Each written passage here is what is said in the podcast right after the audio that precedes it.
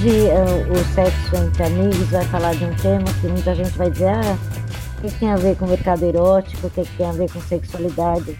A gente vai falar sobre solidariedade, sobre empatia, e é um assunto que é, são, são coisas que hoje, mais do que nunca, a gente está precisando.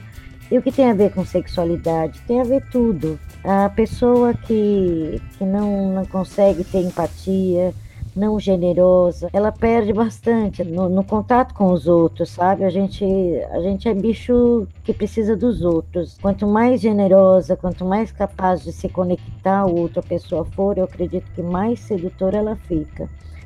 Eu convidei a, a Érica para esse papo, a Érica é escritora. Depois a gente vai falar sobre os, o, livro dela, o Rainha Sara. E ela está fazendo um trabalho lindo que é fazendo uma lista de transmissão, levando poesia e tal. Ela vai falar desse trabalho. E convidei a Débora Lopes, é psicóloga, ela está atuando na área de, de, recursos humanos, ela faz umas observações interessantes sobre, da, do ponto de vista assim, né, da, do, do, ser humano mesmo, né, na observação. Então estamos aqui.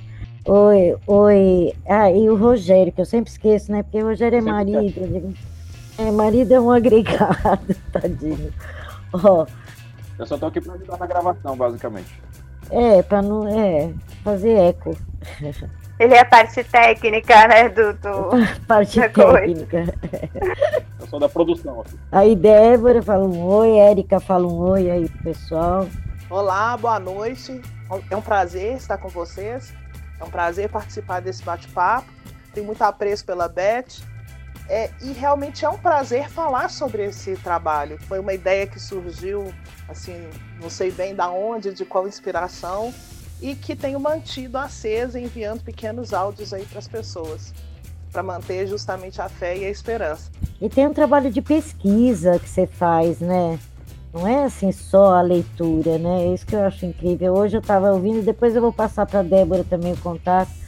É, estava ouvindo dos tambores, coisa linda aquilo ali, viu? Acho que a gente tem que ter é, um conteúdo que seja interessante, que seja informativo, e que tem a ver com isso que a gente está passando agora, né? É. Então eu procuro várias fontes filosóficas, religiosas, então algumas fontes do budismo, com alguns livros, é, fontes que tenham a ver com os povos originários, né?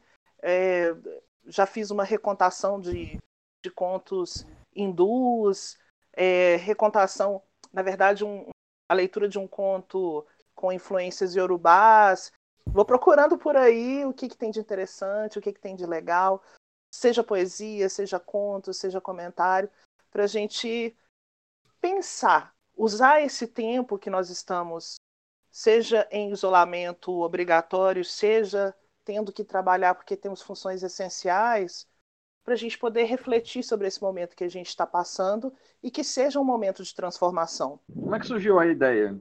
Na verdade, Roger, eu estava observando que as pessoas estavam muito temerosas quando as notícias eu tô, começaram. Eu tô temerosa. Ah, tá todo mundo. Né?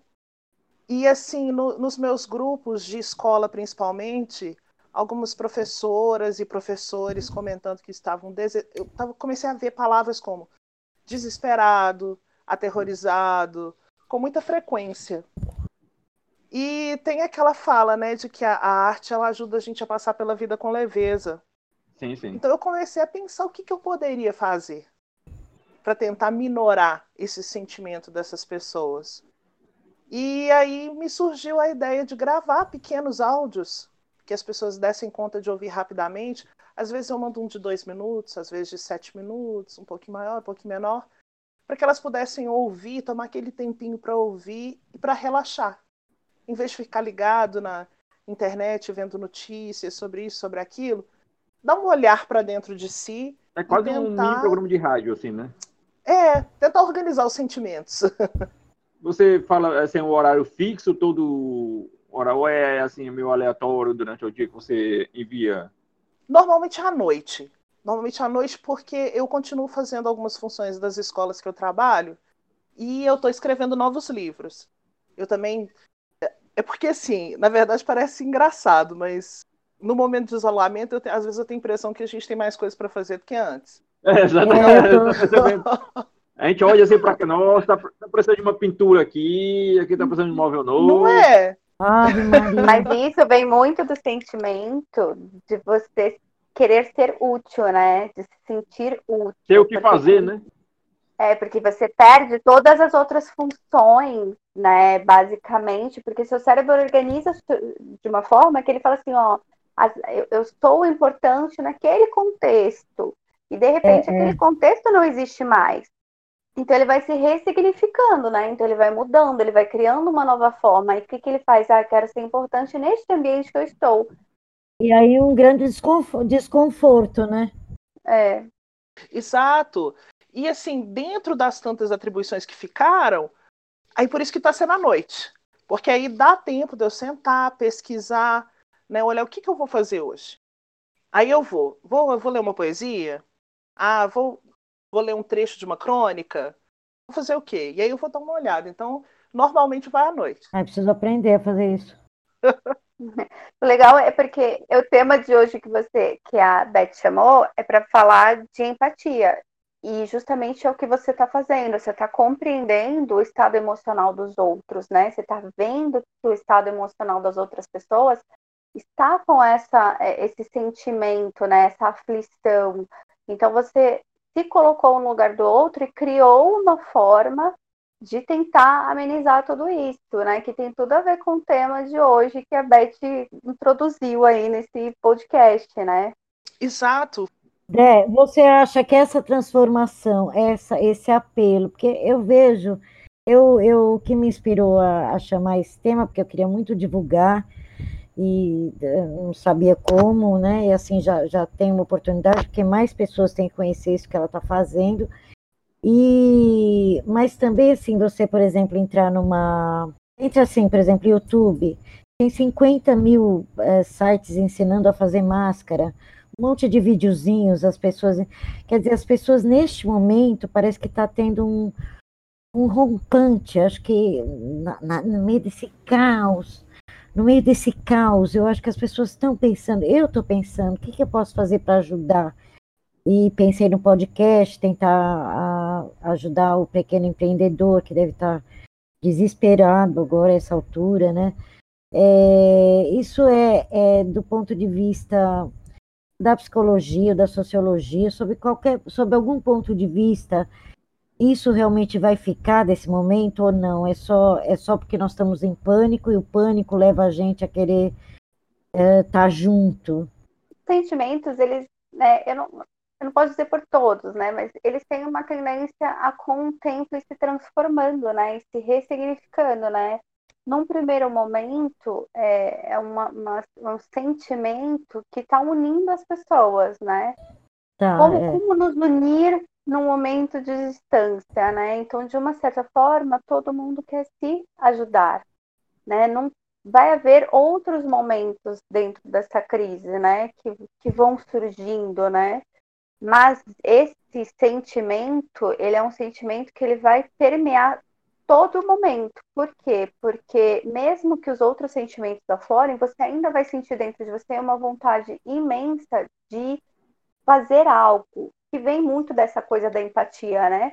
Se colocar de abraçar o outro, outro, né? De estar de com pensar, o outro, realmente. Se já está difícil para mim, então para o outro também está difícil, né? Então, esse sentimento ele tende a se manter, mas vão vir outros sentimentos nisso tudo, né? Que, que vão aflorar com o tempo, que é o desgaste, o próprio desgaste é. emocional. A gente vem muito conversando sobre isso na psicologia, né? Com os psicólogos nos grupos, sobre o estresse traumático que as pessoas vão ter, sobre o desgaste uhum. emocional. Imagine um casal que já trabalha juntos e vão passar aí a ficar quase 24 horas dentro e confinado numa casa. Na China, que eu saiba, aumentou em 30% os divórcios na China. É, e, e, esse, e essa é a grande questão, né? Porque outros sentimentos vão surgir disso, né? Deste momento, porque muitos dos casais hoje, se vocês forem pensar, ele vive 50-50, 50%, fora de casa e aí 50% dentro de casa, né? É, as famílias, famílias inteiras, famílias inteiras vivem assim, não só o casal, o filho também. só se encontram eventualmente, né? Exato. E aí você, uma hora diz, olha, agora todo mundo vai conviver 24 horas por dia. E isso vão criar sentimentos e vai ser uma explosão de sentimentos. Como me relacionar dessa forma? Porque é aquilo que eu sempre falo, o cérebro ele tem uma tendência natural a se organizar. Não quer dizer que ele vai colocar tudo em cada lugar, quer dizer que ele vai, dentro daquele contexto, entender a forma como aquele ambiente é. E aquilo vai ser registrado dentro do seu cérebro. Quando você desorganiza aquilo, você vai ter que organizar um outro espaço. É como o seu quarto.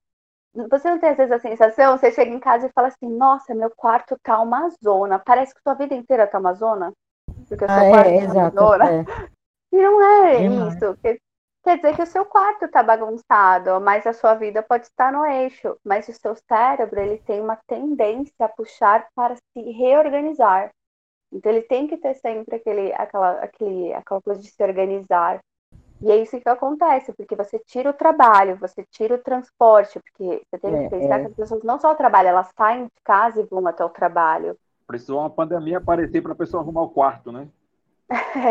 E aí, você muda esse contexto, o cérebro vai, vai buscar formas, né, de compensar, né? Eu acho que a gente, que entra muito no que você está falando, a questão também da, da solidariedade. Porque, é, apesar de eu ter uma visão religiosa sobre as coisas, porque eu sou uma pessoa muito religiosa, eu sou um bandista, é, eu não acredito eu não vou muito naquela onda good vibes que fala assim, ah, o vírus veio para nos ensinar. Não, o vírus pois veio é, que a gente tem uma relação é, péssima é, com o planeta. É. é uma é. consequência das nossas ações destruidoras do nosso ecossistema e aí está o vírus. Só que sobre ele a gente não tem controle. A gente tem controle sobre outras coisas, no máximo sobre o eu. E olha que nem é tanto controle assim, porque a gente ainda está aprendendo. então, eu acho que a gente tem a opção. O que, que a gente vai fazer agora? A gente vai se render e se desesperar frente ao que a gente não tem controle, que é o vírus, ou a gente vai procurar formas de manter a sanidade? Vamos fazer um podcast. Exato. Exatamente. Exatamente. Exatamente. E é muito engraçado, porque cada pessoa enxerga essa crise de uma forma e, e, vai muito com isso que você está dizendo da religião, né? Alguns vão entender que isso é uma compensação do planeta. Oh, a minha, minha, mãe, minha mãe fala que é castigo de Deus. Sobre o viés religioso? É, que minha mãe está dizendo que é castigo divino isso. E, é de certa forma, é, é, tudo é, é, interpretação, né?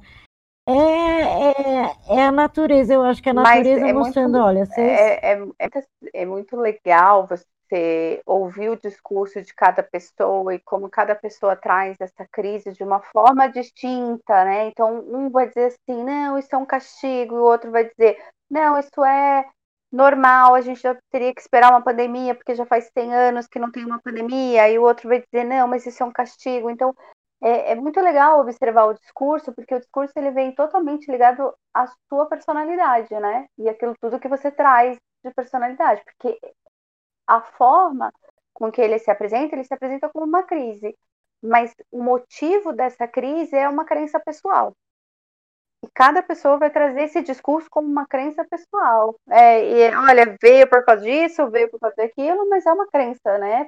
Mas eu acho que o importante é que no final a gente vai olhar e vai pensar como eu passei por essa crise.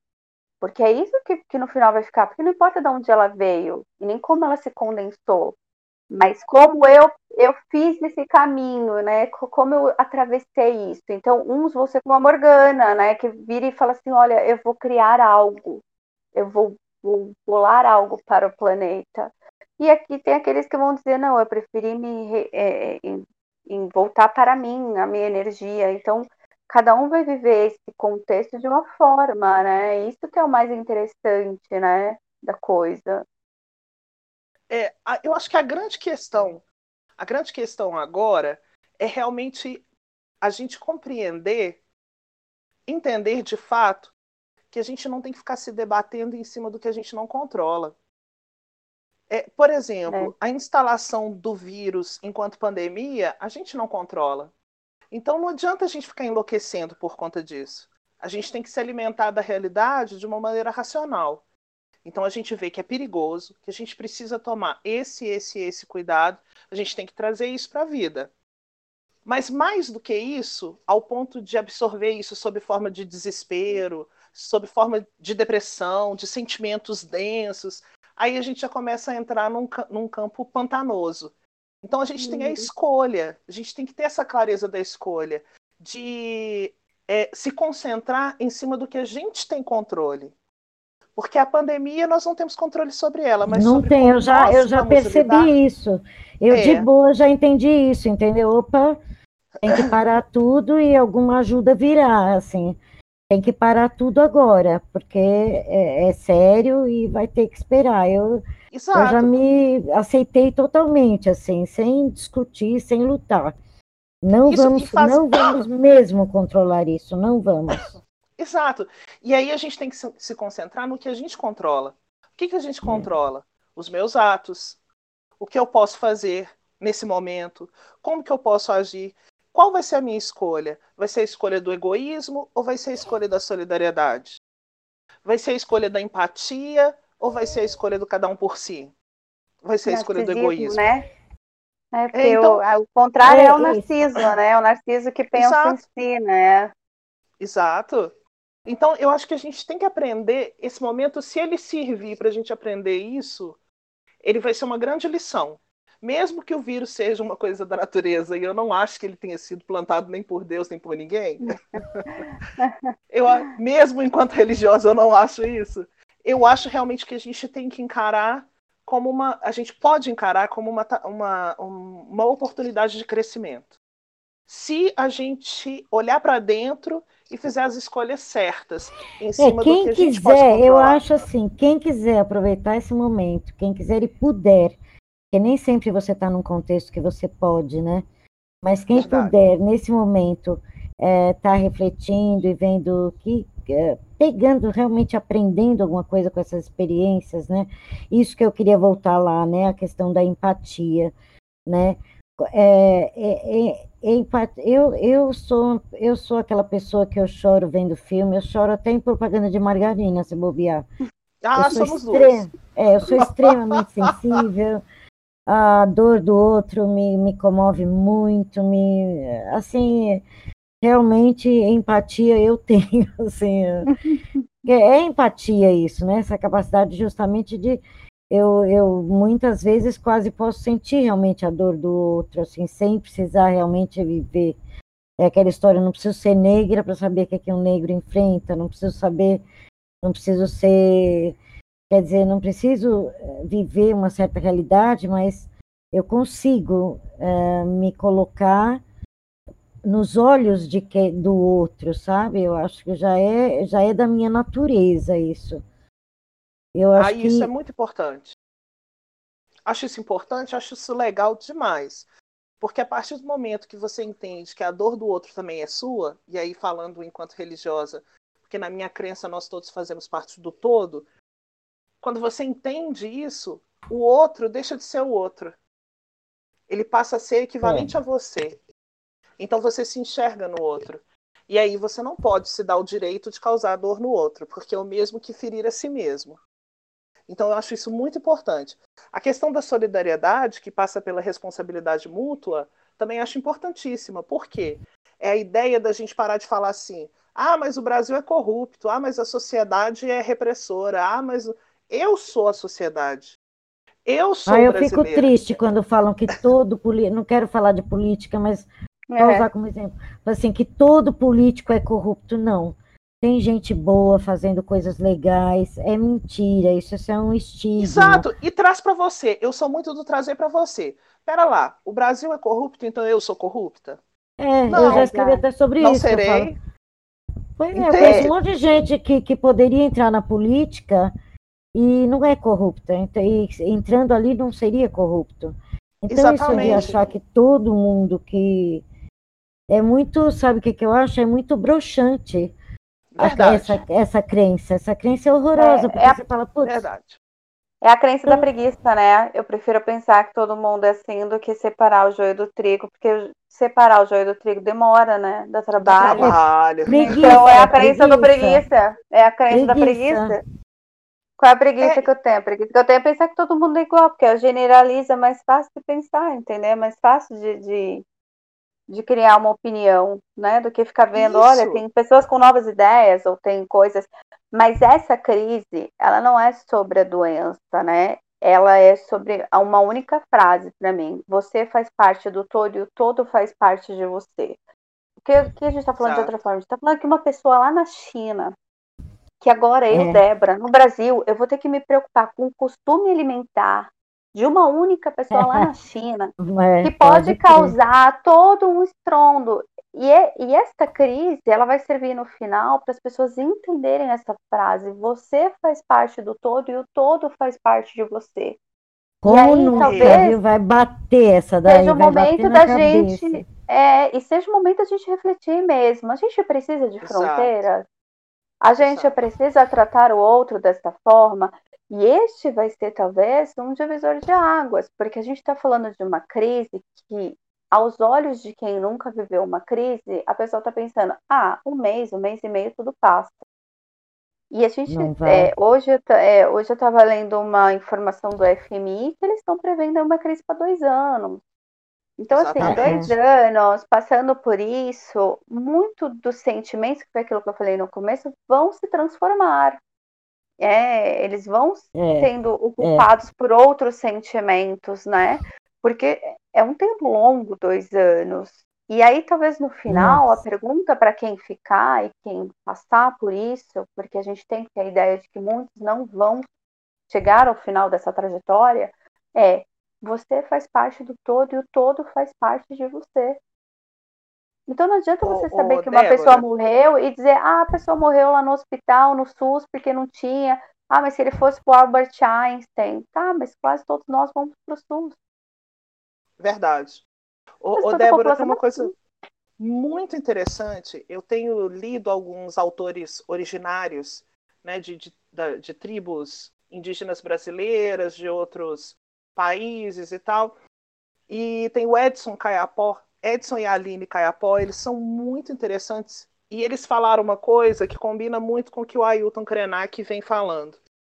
Que nós temos a ideia falsa de que a humanidade está à parte da Terra. Que a gente pode tratar a Terra de qualquer maneira. Em vez de enxergar que nós somos um todo, um organismo vivo junto à Terra. E o que acontece à Terra acontece conosco. Quando eu os vi falando isso, tanto em entrevista quanto em palestra e etc., sabe, foi como um. Sabe quando você leva um murro no estômago? Que eu falei, gente, Sei. como que nós podemos ter esquecido isso? Eu vou Como te que nós quando a gente esqueceu disso. Sabe Não quando é? a gente esqueceu disso? Quando a gente criou uma coisa chamada pessoa jurídica. é O que é pessoa jurídica, Morgana? É. A pessoa jurídica é uma dissociação de você, Foi é uma mesmo, dissociação da pessoa, porque olha só, a pessoa jurídica ela tem dívida, ela pode fazer contratos, ela pode firmar coisas, só que ela não existe. Então o que, que eu fiz? Eu Exato. transformei a mim uma réplica que não existe e disse a ela: você pode destruir todo o planeta, porque você é uma pessoa jurídica, você não é física. Porque eu, como pessoa física, se eu vou lá e tiro uma planta do lugar e corto uma árvore, aquilo me magoa. E para o CEO de uma grande Nossa, empresa, também Débora, que magoa coisa. ele. Tem Mas- razão, nossa. Mas quando você vira isso como uma pessoa jurídica, ah, mas aí não tem problema.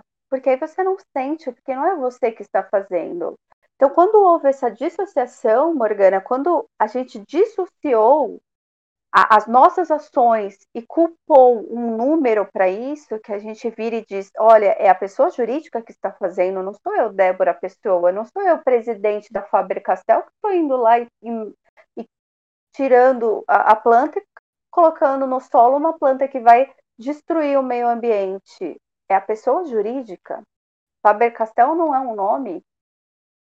Mas Coloquei é uma pessoa outro, que né? vai lá e arranca isso. Então eu dissociei, eu tirei de mim essa. É, eu, eu, eu transformei isso e tirei a responsabilidade desse ato de mim. Da mesma forma que a pessoa jurídica faz uma dívida e não paga, e tá tudo bem. E aí, se você pois. for pensar nisso, você diz assim, cara, que loucura, a gente desassociou. A gente virou para o planeta e falou assim: olha, como eu não quero mais ter responsável, eu vou jogar a responsabilidade para a pessoa jurídica. Quem é pessoa jurídica? Olha, olha que nome esquisito que a gente deu para isso. É, pessoa eu sou jurídica. É jurídica. É eu sou física jurídica. Eu sou as duas coisas. É porque eu sou a minha empresa, né? Então eu sou, não tem assim. É, mas eu acho assim que aí pode ter uma coisa que pode ser também uma mudança que vai acontecer, que é dos pequenos empreendedores, né? Porque quando as pessoas vão para dentro de casa, todo mundo vai ver que você tendo um computador e um produto para vender, todo mundo pode ser empreendedor. Então todo mundo vai virar pessoa jurídica, mas não aquela pessoa jurídica como a Faber Castell mas uma pessoa jurídica misturada mesmo. É uma outra. Então, estou pensando aqui, Débora, no que você é, falou. Não, você entendeu? Assim, que certa. Ficar... A gente a gente está indo Mas eu, por exemplo, caminho, sou eu, né? sou, apesar de eu ser pessoa física, é, sou eu conversando com meu cliente, pessoa jurídico-física, fala, é, me responsabilizando pelo produto, pela qualidade do que eu estou vendendo, pela agilidade na entrega. Sou eu mesmo, eu, Beth, e quando tem algum problema, a Beth fica envergonhada, fica chateada. Não, é, não tem para os pequenos empreendedores que são geralmente é uma pessoa só ou duas pessoas no máximo, é, já, já vai ter talvez essa seja uma via para uma mudança. Talvez se realmente a pessoa jurídica e você falou uma coisa interessante, né? É, realmente veio para para que a gente jogasse tudo né, em cima dela, talvez agora haja um, uma mudança dessa mentalidade por causa dos pequenos empreendedores, né? Todo mundo vai, vai virar é. pessoa jurídica, eu acho. Todo mundo. Na verdade. Isso não vai mudar gente... agora. Nós vamos ficar muito é. tempo dentro de casa. Então, vai ter que. Mas esse, é, é, eu acho que talvez essa mudança venha nesse momento, porque, primeiro, a gente já vem de um de uma questão que os novos trabalhadores eles querem trabalhar com um propósito. Então eu não quero trabalhar só para Faber Castell, eu quero trabalhar para Faber Castell sabendo que ela está fazendo o que é certo. Então essa ah, mudança isso. de paradigma já está acontecendo. Só que já tá agora tá com essa questão tá. da pandemia Verdade. e se você ficar dois anos na sua casa, provavelmente é isso que vai acontecer, Beth, porque você vai passar a ser uma empresa sozinha. E aí uma empresa sozinha não tem mais a questão de você responsabilizar outro. Pois é, Mas é, isso que eu estou falando, hoje, vai ser uma tendência mundial isso. Hoje, vamos supor, o presidente da General Motors, ele não entende que ele está fazendo errado, porque ele, como pessoa, ele não está fazendo, mas a pessoa jurídica dele está. Mas quem é a pessoa jurídica dele? Porque a pessoa jurídica é. dele é uma pessoa jurídica de 10 mil funcionários, então não é bem ele. É, a coisa, é. ela, ela, é, quando ela vai para esse viés, e aí você começa a pensar, você fala. Descobrimos em que momento foi que a gente disse: olha, planeta, a gente não se importa mais. Eu a gente não se tirando a minha responsabilidade sobre qualquer é. coisa do planeta. Eu disse, ó, oh, a responsabilidade é minha, não, é da pessoa jurídica mesmo, então é ela que está fazendo essa ação. Só tem alguns pontos que a gente poderia prestar atenção. Eu gostei muito dessa sua colocação, Débora. Porém, tem umas coisas que a gente precisa se atentar, especialmente quando a gente fala da questão da escolha. É, escolha em mercado de trabalho. Então, a gente, aqui no Brasil, vive em uma sociedade extremamente desigual. Então, são pouquíssimas pessoas que podem se colocar no papel da escolha. É, e aí a gente chega na questão da precarização do trabalho, porque é, eu estava lendo um artigo que, que fala o quanto a precarização do trabalho ela gera trabalhadores que aceitam tudo. Aí a gente vê o outro lado da história. Aquele trabalhador que ou ele aceita trabalhar para empresa que está correndo risco de jogar sua casa abaixo com uma barragem que rompe, ou ele não trabalha em nada, porque ele não tem outras opções. E isso aí é uma questão extremamente complexa numa sociedade igual à nossa brasileira, que tem essa disparidade gigantesca de distribuição de renda. Então a gente tem muito ainda para trabalhar para chegar nesse ponto da escolha, né? É, outra coisa interessante para a gente levar em consideração é que talvez o caminho de volta esteja no resgate do entendimento da responsabilidade mútua, que é justamente a raiz da palavra solidariedade. Não sei se vocês concordam. Quando a gente entende, e aí entra no que a gente está falando aqui do todo, da questão do todo. Eu sou parte do todo e o todo é parte de mim, que é um conceito hermético, né? Muito interessante isso. Lá desde o hermetismo, lá desde o Egito se vem falando isso, a gente ainda não entendeu completamente. Então, quando a gente recupera essa capacidade de ter responsabilidade mútua, ou seja, os meus atos não impactam apenas sobre mim, talvez seja esse caminho de volta que a gente pode ao, ao, aos conceitos dos povos originários que a gente precisa tanto traçar, né? Não sei se vocês concordam. Eu super concordo com tudo que você disse. Você está me parecendo uma pessoa muito sensata. É, é, fato que. Eu perdi uma parte aí da conversa. Agora eu vou. Vai, vai falando aí que eu vejo se eu pego. Mas é, é um fato, Morgana, que a disparidade social ela cria dois tipos de personagem, né? Narrando essa história, né? Você tem a pessoa que ela tem uma questão dela poder escolher e ela vai dizer eu quero trabalhar em algo que tem um propósito e ela vai ter aquelas outras pessoas que não têm a chance da escolha, né? E, e, e isso é um ponto crucial porque as pessoas que estão neste grupo que estão fazendo a narrativa de eu não posso, eu não, eu não tenho chance para uma escolha, talvez não é nem que ela não tenha chance, é que ela não sabe das escolhas porque ela, ela compreende o mundo a partir do, do grupo social ao qual ela está inserida e ao qual ela está vivendo. Então ela vê aquele grupo e ela se insere naquele grupo, então ela pensa, então é isso, né? É isso que eu tenho para mim, é isso que, eu, que vai ser aqui mais ou menos o que eu vou fazer da vida. E aí a gente tem essa questão que os que podem fazer escolhas estão exigindo mais das empresas. Eu, eu vejo isso um pouco acontecer, né? Então, você vê as empresas que antes vendiam é, algum tipo de produto, ela já diz, olha, eu vendo esse produto, mas eu faço reflorestamento, olha, eu vendo esse produto, mas eu faço tal coisa. Ainda não Ela está tendo que agregar valor, tem que agregar ela vai ter que agregar valor. Mas isso é uma passagem dura e difícil, né? Porque a gente está dizendo que aquelas empresas tradicionais, enormes, grandes, com grande faturamento, elas vão demorar para atingir isso, né? É, então, é, é uma mudança. Eu acho que a gente já vem de várias rupturas que estão acontecendo, né? A ruptura da mulher poder se posicionar mais, do sexo, é, você poder fazer um podcast falando de sexo, e essas é. rupturas, elas vão acontecendo. Então, eu não, não sei se é uma crença minha, mas o sentimento que eu tenho é que, assim, ó, talvez esse momento dessa crise, desse, dessa doença, ela chegou para isso mesmo, para dizer, olha, vocês vão ter que fazer algumas rupturas, então vamos ver para onde a gente vai agora. Como diz a minha avó, minha avó dizia assim, não, minha avó é graça, eu tenho uma outra avó, ela dizia assim, joga a peteca para cima e vê o que que acontece deixa lá e deixa pipocar, né? Então talvez seja esse momento, que é o momento de refletir, é, poxa, peraí, a gente dissociou a personalidade dessa questão do meio ambiente, mas olha lá, agora a gente vai ter que fazer a compensação disso.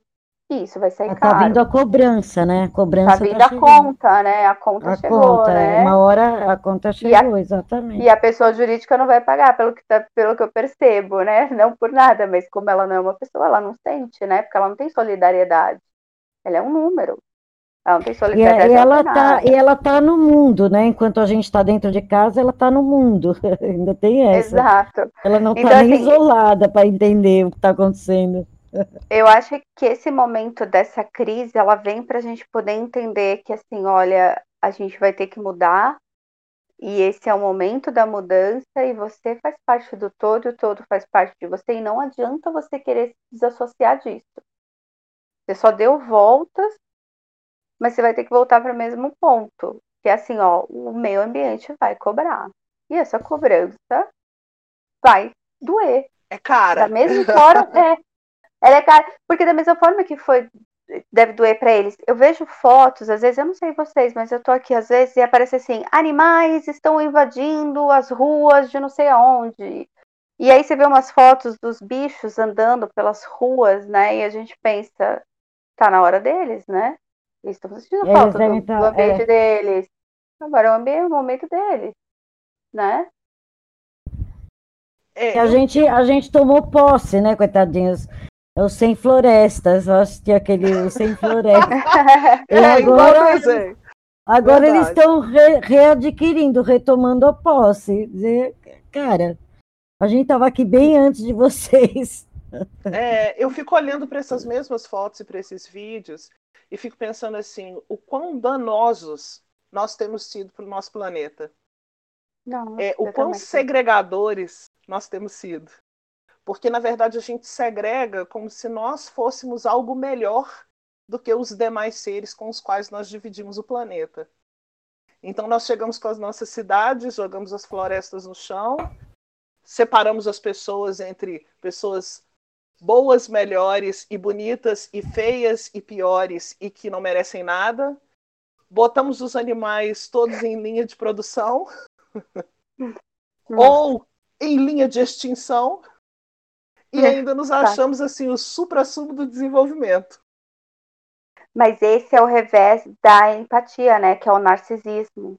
O narcisismo é, é, é, é, o contraponto do, da empatia. E aí a gente diz assim, olha, na crise a gente está aumentando a empatia, então a gente se coloca mais no lugar do outro, a gente quer ajudar. Então, em que momento o nosso narcisismo, que é exatamente o que você falou, a gente se sentir melhor do que as outras espécies, é, começou a dar lugar para esse sentimento? E como fazer desse sentimento um sentimento que pode se perpetuar por mais tempo possível? Porque como literalmente ensinar, nós né, somos né, narcisistas.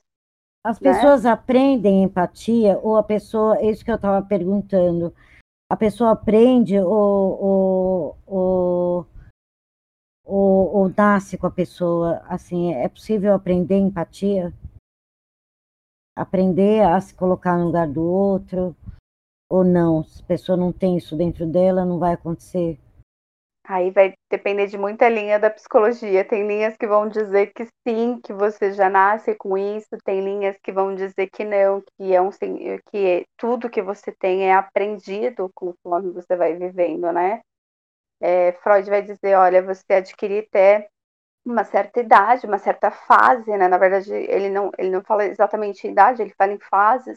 Então, uma certa fase você vai aprender é, alguns, algumas coisas que você vai replicar para o resto da vida. E outros vão dizer que não, outras escolas vão dizer não, você nasce sem nenhum sentimento, nenhum nada, e você vai aprendendo conforme a sua vida, né? Tudo, tudo vai, é... ser, vai ser acrescentado durante a vida. Tudo, tudo vai, vai, ser... acrescentado. É, não tem muito como fechar, não existe uma resposta certa para essa pergunta. Né? Porque, eu, gente, eu, eu tava, que ele tava... pode ser melhorado, né? É, sobre a perspectiva, é, é, é, sobre a perspectiva da educação, Sobre a perspectiva da educação, porque ah, é o que eu sou é, professora. É, isso. ótimo, ótimo. Como? Existem, Como se ensina a empatia? É, existem é, as correntes educativas que falam que educação é o aprendizado da, de uma repetição de comportamentos. Então, essa é que é a educação social. Então, sob essa perspectiva, você pode sim ensinar alguém, pelo menos, a repetir comportamentos de empatia, mesmo que isso não seja um sentimento que ela tenha cultivado, ou mesmo que isso não seja um sentimento tão destacado dentro dela. Por exemplo, se você pega a criança que normalmente tem o comportamento narcisista, né? Porque é tudo meu, o brinquedo é meu, eu não sei dividir, eu não sei partir o que eu trouxe de merenda, eu não sei fazer isso. E aí você, não, senta aqui, vamos conversar. Se a gente brincar com ele aqui, emprestar o brinquedo um pouquinho, de repente a brincadeira pode ficar mais divertida.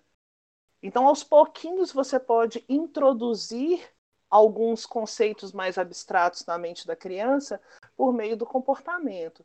Então, mesmo que, é, se você pensar que o conceito profundo da empatia ele venha com você, aí a gente entra lá no campo da psicologia. Se você pensar pelo lado da educação, você pode ensinar pelo menos a repetição do comportamento.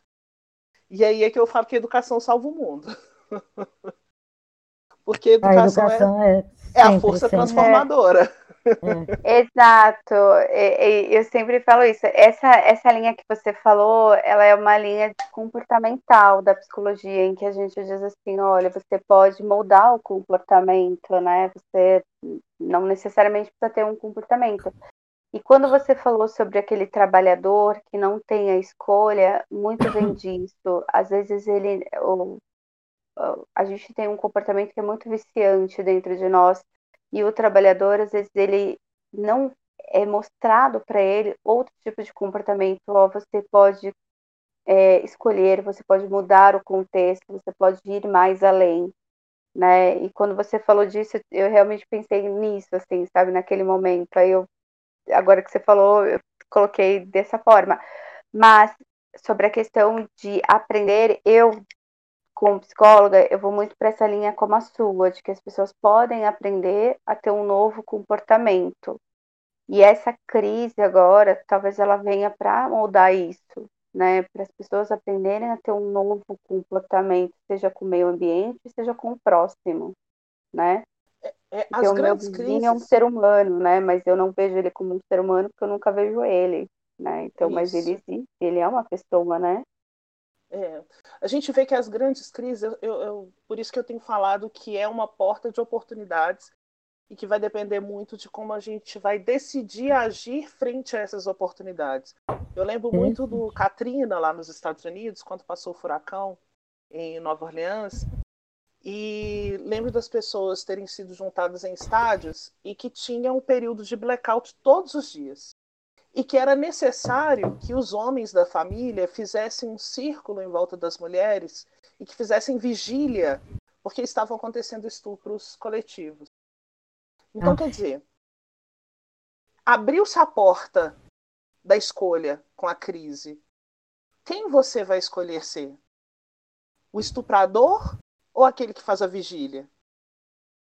O marido e a esposa que tentam conviver bem mesmo com todas as dificuldades da convivência 24 horas, ou o marido que vai aumentar as estatísticas de espancamento das mulheres?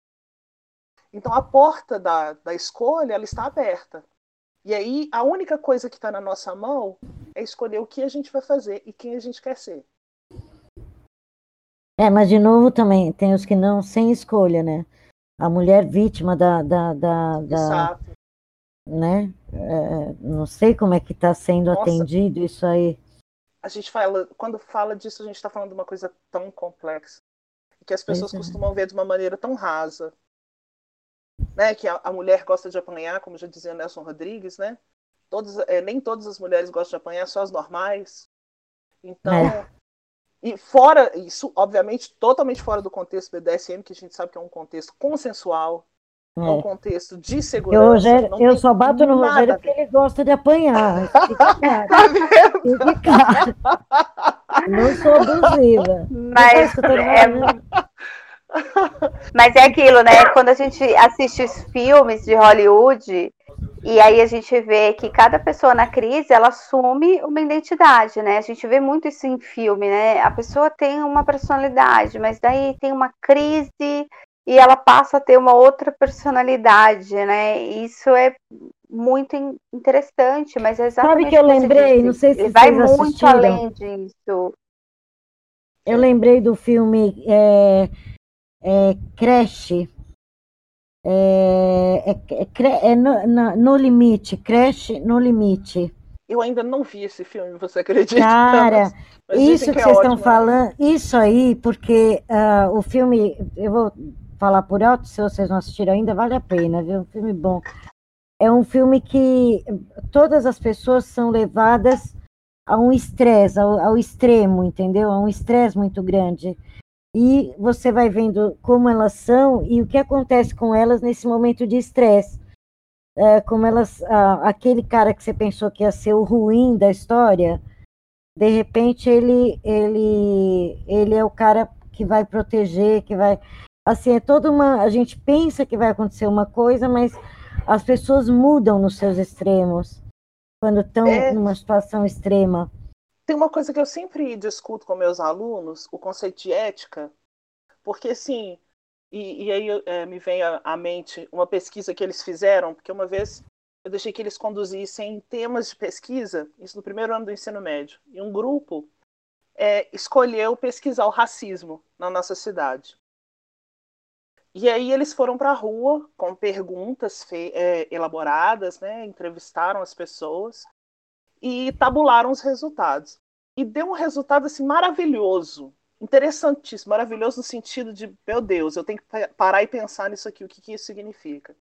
Deu uma, uma soma alta de pessoas que haviam sofrido racismo, tipo 70 e cacetadas de por cento.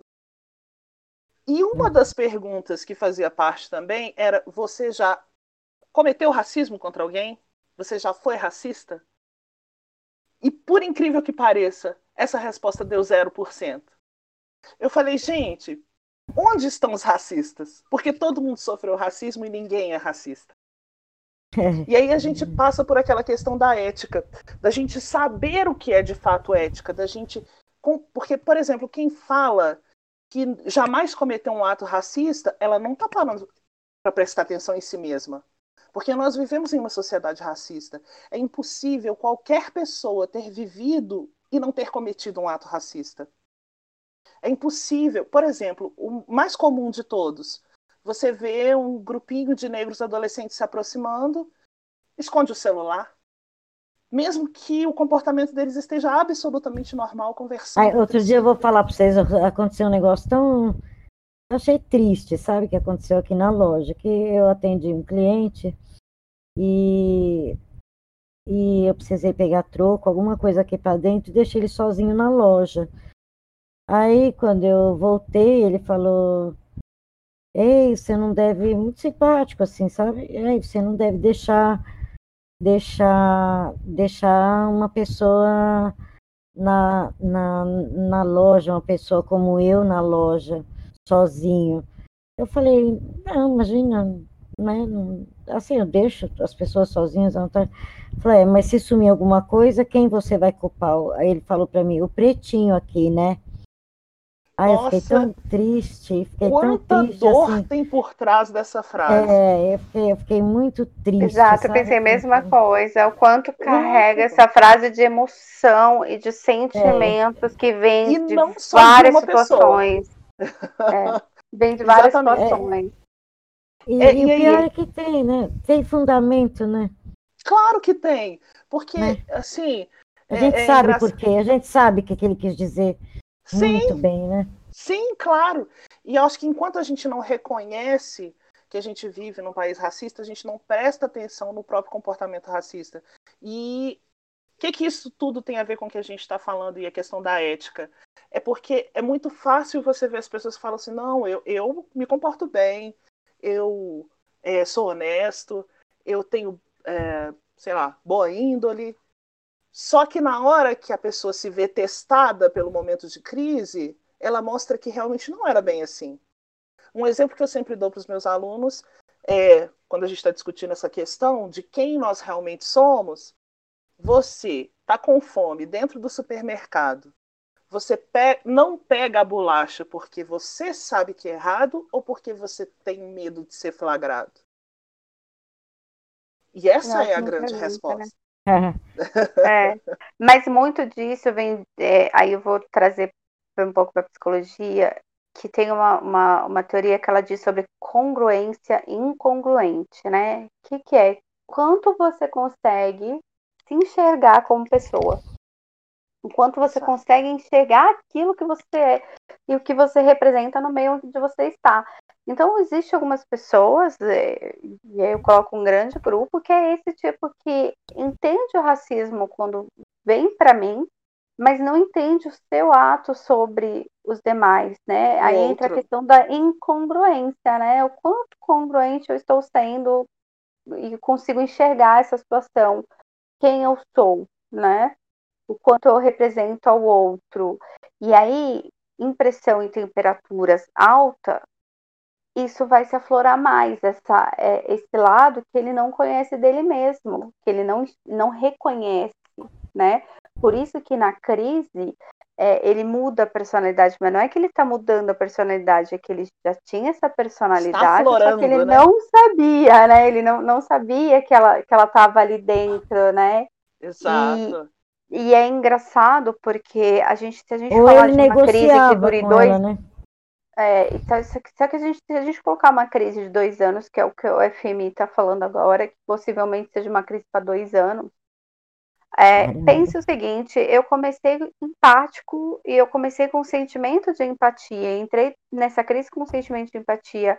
O quanto esse sentimento ele vai mudando e o quanto isso vai trazendo a, a minha personalidade vai se alterando nesse meio tempo.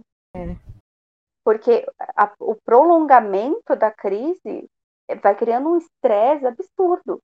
E no. Brasil, a gente está fazendo algo muito pior, porque a gente está criando uma pressão social junto com uma pressão econômica. O que a gente está fazendo? A gente está deixando as pessoas angustiadas. Essa angústia, ela vira uma tensão. Por quê? Porque ele olha para o jornal e ele não sabe o que ele presta atenção. Ele não sabe se ele presta atenção nas mortes, se ele presta atenção na questão da briga do presidente com todo mundo. Puta ele não sabe se ele presta né? atenção. Ai, gente, não, não dá na questão falar, do, né? do dinheiro. Dá, gente. Então, imagina, imagina para a pessoa. Cara só faz confusão, ah, se danar, viu? Não, é assim, mas você imagina para a pessoa que está vivendo a crise, a flor da pele, e aí ela tem um, ela não sabe, quando ela está vendo o jornal de verdade, ela não sabe se ela olha a, a questão do, do, dinheiro econômico, é, que é o é. trabalho, ela não sabe ela se ela olha a questão das mortes, ela não sabe se ela olha a questão política. Então ela está vendo aquilo e aquilo está virando. A, é, a gente está na psicologia conversando em alguns grupos de que o estresse que isso vai causar nas pessoas vai ser muito grande. Porque se isso se prolongar por muito tempo, quanto tempo o psicológico da pessoa aguenta com tanta pressão? Porque, gente, uhum. isso gera pressão o tempo todo. Isso é um sentimento, e esse sentimento, ele vai se transformar. Né? A gente vê e a gente diz assim que tem um lado agora e, e esse lado está super extremista porque ele está vindo que ele está perdendo apoio. Então, quanto mais ele perde apoio, mais ele vai atrás da racionalização. E aí ele se torna mais agressivo. E aí a questão é, quem está sofrendo esses três viés, econômico, saúde e político, essa pessoa uma hora também vai ter isso. Vai, vai, como vai. a gente vai lidar com esse sentimento? Como, como isso vai se aflorar? E isso vai vir de encontro com a personalidade, com o estresse e o quanto isso vai mudar dentro da pessoa. Então, vocês imaginam que assim, a gente está no começo de uma crise. Né? Essa crise tem um prolongamento, tem as partes mais duras, porque vem partes aí para frente, gente, que vai ser duro mesmo. Ai, duro. pelo amor de Deus, é. E é, e é difícil. É Só não vai acontecer se acontecer de sair uma vacina, um remédio. E aí a gente vai ter aquilo que eles chamam de comportamento em V, né? Que você vai para baixo e sobe também numa rapidez super alta. Só que por enquanto as perspectivas é que não. E como vai ser? É, é isso que eu falo. Explorar ah, essa ah. personalidade que ele não sabe que existe dentro dele, esse racismo. E aí eu falo racismo, gente, como um todo, não só da questão é, racial do da negro, pele, mas né? do negro, uhum. mas eu, eu, sempre eu cresci ouvindo uma frase super racista que é mulher não sabe dirigir. É super racista. Super é, você racista, tirar uma é habilidade, né? Você é, diminui sexista, uma né? habilidade, né? né? É sexista. É, desculpa, é, sexista, né? Sexista. Então, assim, ó, você diminui o outro, né? O outro de alguma forma, você está diminuindo ao próximo de alguma forma, né?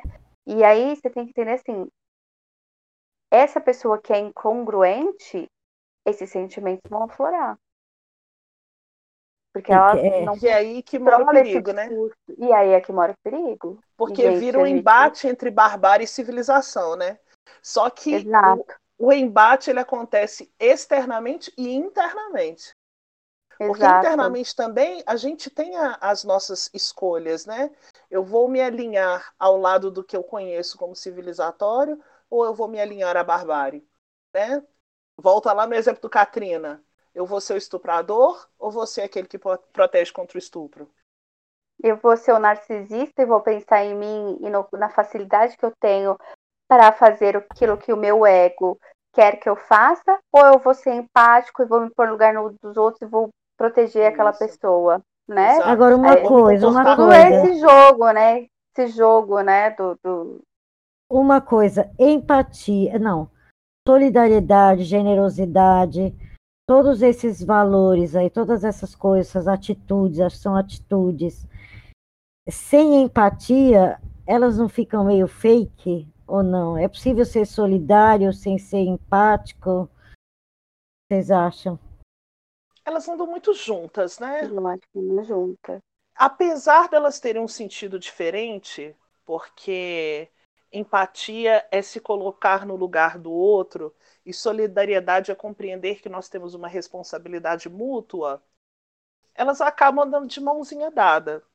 Porque é, quando eu entendo o que é ser solidário, eu entendo que eu não posso me fechar dentro do meu próprio umbigo e ignorar o sofrimento alheio. E isso também tem a ver com empatia. Eu entendo que eu não posso falar mal da sociedade porque a sociedade sou eu. Eu não posso. É, é. Colocando isso de uma maneira mais clara. Quando eu critico a sociedade externamente, eu tenho que olhar para dentro primeiro porque eu sou um tijolinho da sociedade. Não é que eu não possa criticar, posso e devo, né? Justamente porque eu sou esse tijolinho da sociedade. Então aí é a responsabilidade mútua, que anda de mãozinha dada. Porque é, eu não vou me, me sentir responsável pelo outro se eu não conseguir enxergar o outro enquanto pessoa, enquanto ser humano e digno das mesmas coisas que eu. Então, tudo de mãozinha dada. Eu, eu é, faço é, parte assim, do todo e o todo faz parte de mim, né? E Exato. aí a gente volta para o panorama, né? Porque assim, ah, eu vou, eu não vou ser solidário, então eu entendo que eu não faço parte, né? Eu, eu não vejo o sofrimento do outro e eu não me coloco no lugar do outro. Mas se eu faço parte é. do todo e eu sou um tijolinho, então eu entendo que é, o outro também importa. O outro também importa, né? É. E aí, de repente, o que começa a doer no outro começa a doer em mim. E aí a gente já passou para o campo da empatia. Por Mas eu falava mais assim. Por exemplo, né? A gente, é, por exemplo, a gente ensina a criancinha a falar obrigada, né? Obrigada. Mas assim, ela só vai entender gratidão. Ela vai falar obrigada porque a gente está ensinando, né? Uhum. Obrigada, filhinho, obrigada. Fala, fala obrigada para a titia, fala, ela vai falar, mas assim, o que quer dizer obrigada no caso, né? Ela só vai entender que seria no, no caso do, do, obrigado seria gratidão, né? Mas ela só vai a, entender esse sentimento quando ela ficar mais mais uh, depois. Ela primeiro aprende a, a, vamos dizer, primeiro eu aprendo a ser solidária e depois eu aprendo a ser, a ter empatia, a empatia.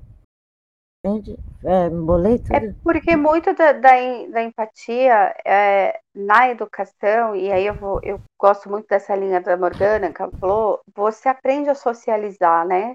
Você aprende, você vai para a escola e você vai aprender a socializar. E conforme você vai aprendendo a socializar, você vai adquirindo algumas, a, alguns pontos, né? E esses pontos são esses pontos ao qual você vai adquirindo. Olha, eu não posso roubar o brinquedinho do meu amigo, eu não posso quebrar o brinquedinho do meu amigo, né? Porque eu não gostaria que quebrassem o meu isso, né? brinquedinho, né? né? Porque eu não gostaria que ele quebrasse o meu brinquedinho. Então, ele vai adquirindo isso, né? Mas isso, é, isso é são linhas de pensamento, né? Você são é porque a gente muitas vezes não entende que a educação emocional ela é parte do processo de aprendizagem e é parte do processo de socialização do indivíduo, né? Não importa Exato. em qual tipo de sociedade que a gente vive. Por todas elas, a gente passa por um processo de educação emocional. Ele pode ser bem feito ou mal feito. No nosso caso aqui, enquanto sociedade, eu enxergo um processo muito mais ou menos. Não, mas mesmo que a gente ensine mesmo que a gente ensine, algumas pessoas vão ter isso mais aflorado e outras não. E isso, é isso é vai acontecer sempre. É, ah, mas isso é o que é a natureza? Não sei te dizer, mas algumas pessoas isso aflora muito mais e em outras pessoas não. É, eu digo então, muito pelo fato Acho que vai da história numa... de cada um, né? Também. É, e também pelo é. fato de a gente viver numa sociedade extremamente sexista, muito machista. Então, por exemplo, quando você vira para o menino e fala para ele, desde pequenininho, homem não chora, homem não chora, homem não chora. Você, em vez de ensinar a criança a lidar com seus sentimentos, olha, se está doendo, chora sim. Se dói, seja por porque está doendo lá no coração, seja porque bateu o pé e está doendo, não tem problema. Chorar faz parte da vida. Não, você está ensinando para ele que o homem ele tem que engolir o sentimento.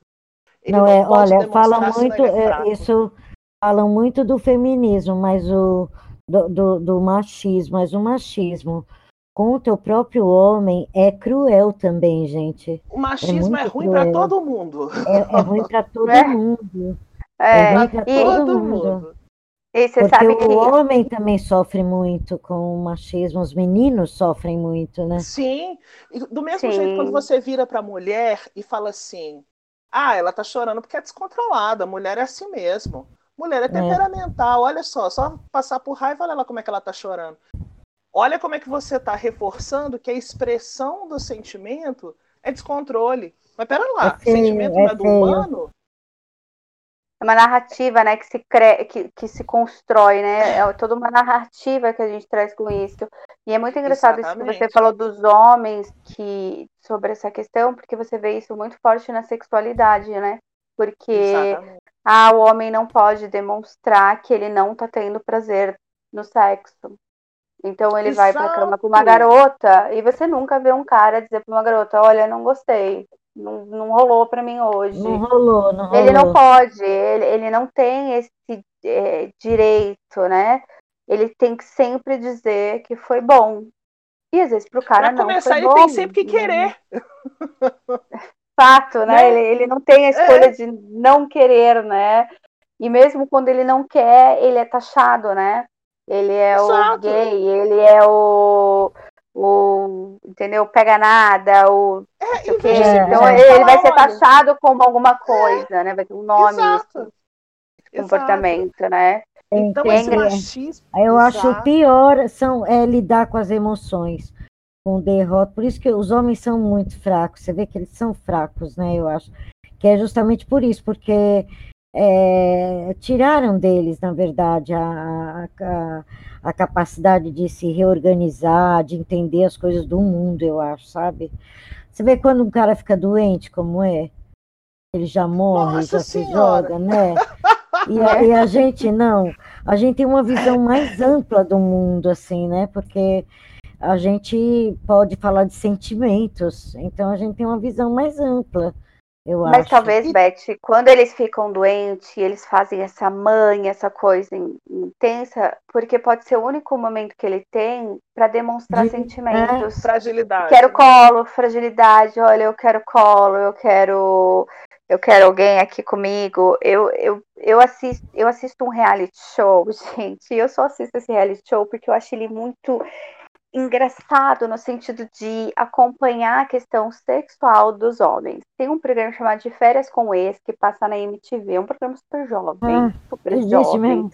Existe, ele é muito engraçado, porque ele traz toda uma questão sexual. O programa ele, ele gira em torno de uma sexualidade inacreditável.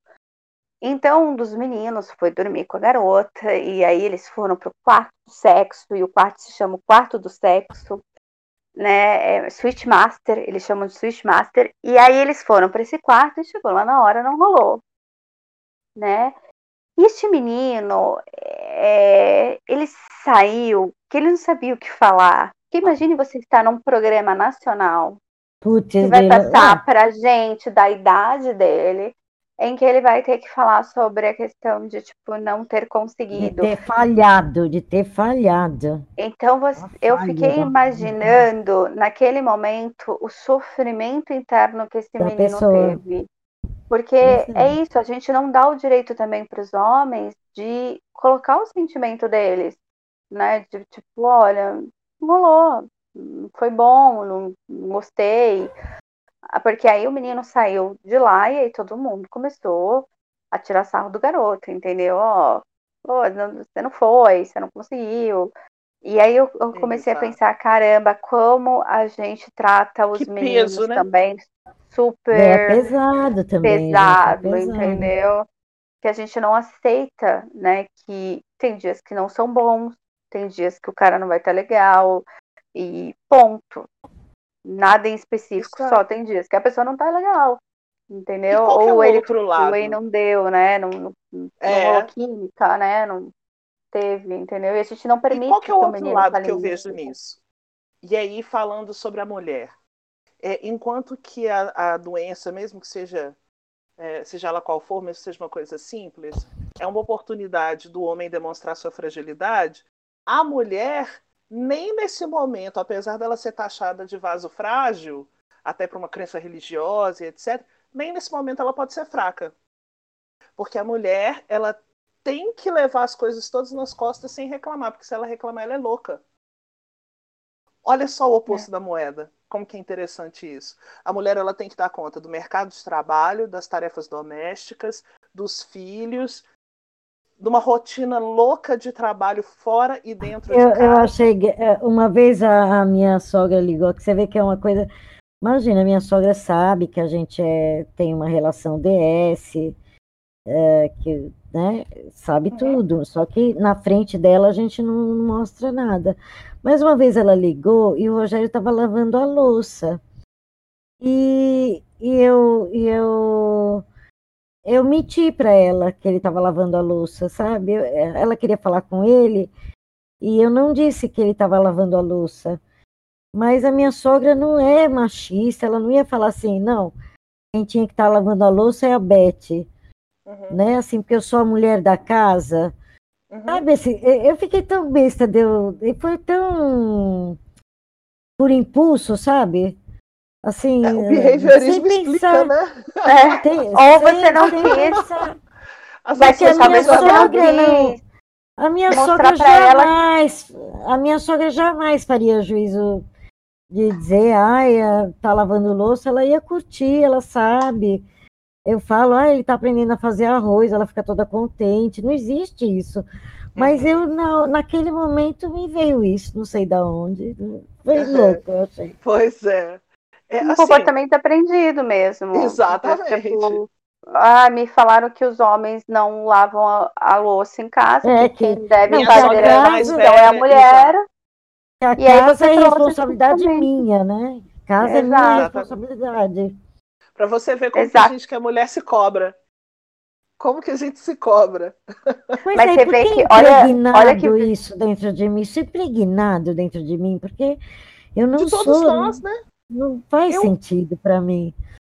Falar uma Olha, frase que sou... vai fazer todo sentido. Conte uma mentira mil vezes, ela se torna uma verdade. Então vai falando, vai falando, vai falando, vai falando, vai falando, vai falando, né? aquilo, aquilo se torna um ponto. Mas se você pensar por um lado, esses. Olha que engraçado, a gente falou primeiro dos homens, de como a gente está eliminando o fato dele ter, ter sentimentos, então o homem não pode. Ah, você não pode chorar porque o homem não chora. E a gente está eliminando as mulheres no sentimento também. A gente está dizendo para elas assim: você tem que trabalhar, você tem que ser uma máquina, você tem que sair de casa, você tem que limpar a casa, você tem que cuidar dos filhos, você tem que fazer não sei o quê. Tá, e qual momento é o momento do sentimento? Ah, o momento do sentimento é o Exato. momento que você tá louca, que você é uma louca. Exato. E que você. Então o que, que a gente tá é. fazendo? A gente tá pegando. Irresponsável, dois... irresponsável, se você não der conta. Exato, Só que a gente tá pegando os dois gêneros. É, a gente tá pegando os dois gêneros e tá tirando o sentimento. Por quê? Porque sentimento é angústia. E eu prefiro não sentir angústia, então eu não sinto nada, eu vou só vivendo. Eu vou só vivendo, entendeu?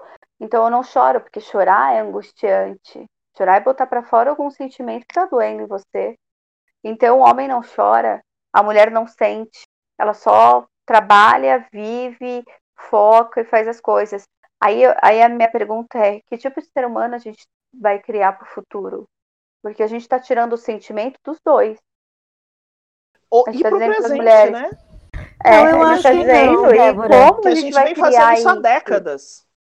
É, Entendeu? Exatamente. Eu acho que a gente já, tá- já começou um resgate disso tudo, né? Já já estamos na, já não estamos mais, já estamos fazendo, já estamos seguindo outro caminho. Eu acho na educação dos filhos, né? Já não se educa. Eu não eduquei o meu filho como o meu irmão foi educado. Eu acho que a É. gente, eu acho que como um Não. todo, assim, eu tenho nesse ponto eu tenho uma, eu sou muito otimista, muito romântica também, mas é, eu vejo que a humanidade melhora a cada vez, sabe? Melhora. Tem os retrocessos, né? Que agora nós, né? Porque imagina, né? é, a gente estava num ponto em que é, você era feio ser homofóbico e ponto, acabou. De repente, a gente está discutindo é, se gay é, é não sei o quê, se, se, se, se posso ser homofóbico, se não posso ser homofóbico. Já era uma discussão superada, né? A gente já tinha passado, de A repente voltou tinha essa tudo. ideia de que tinha passado, né? Não, já, mas já estava feio, mas já estava Tava feio. represado dentro das pessoas. Tava né? represado, foda-se. É. É foda-se. Tá engolindo, vai engolir homofobia, engolir, né? vai. É homofóbico, vai engolir, Exato. porque vai ter que conviver e pronto.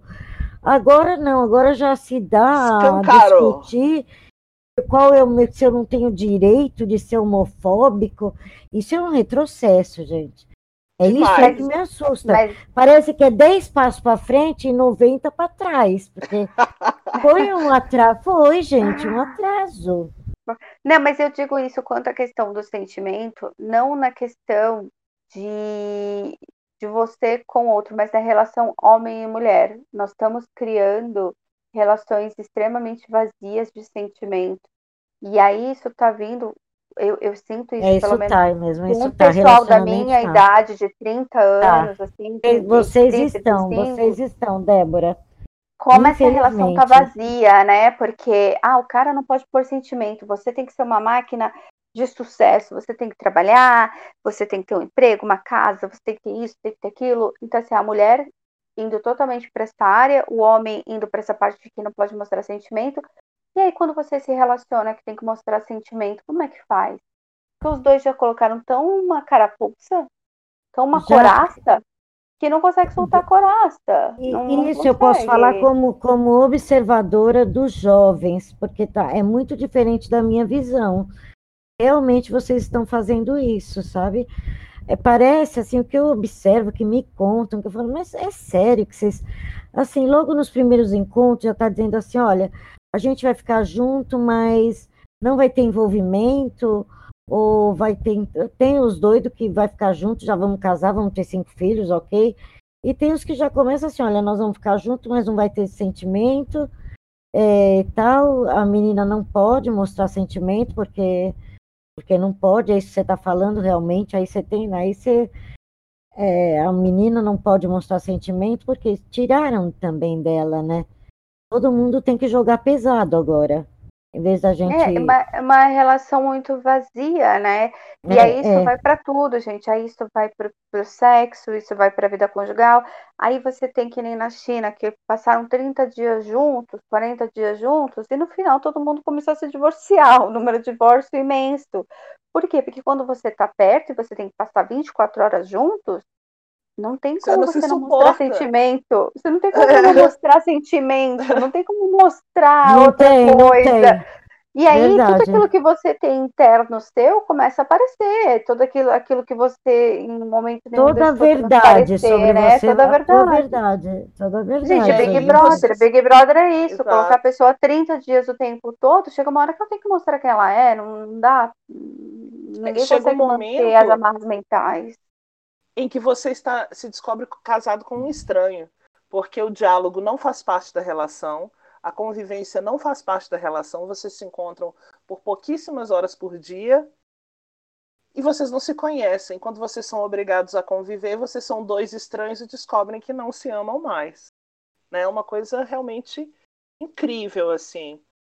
Porque ele é pensa um, que a pessoa, é um teste, né? eles são casados e moram juntos e são estranhos. E em algum momento eles foram um casal apaixonados, que não Exato. eram estranhos um para o outro, né? É. E de repente eles são estranhos.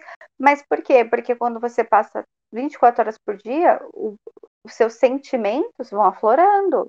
E aí você Exato. vai mostrando o lado da sua personalidade, e aí é. o que acontece? Um monte de gente que começa uma relação com esse monte de, de, de coisa represada, e aí como é que fica depois, né?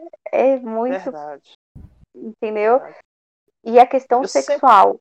vindo para agora, para esse momento, que eu vejo é relações extremamente vazias e o sexo vindo como uma coisa totalmente. É... Ah, então tudo se resume a sexo. Ao ato em si. Ao ato em si.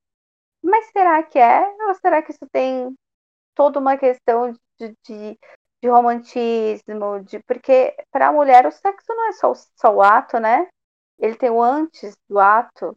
Continua não sendo, né? Dela, não né? importa e... o que aconteça. Continua não sendo só o ato para a mulher.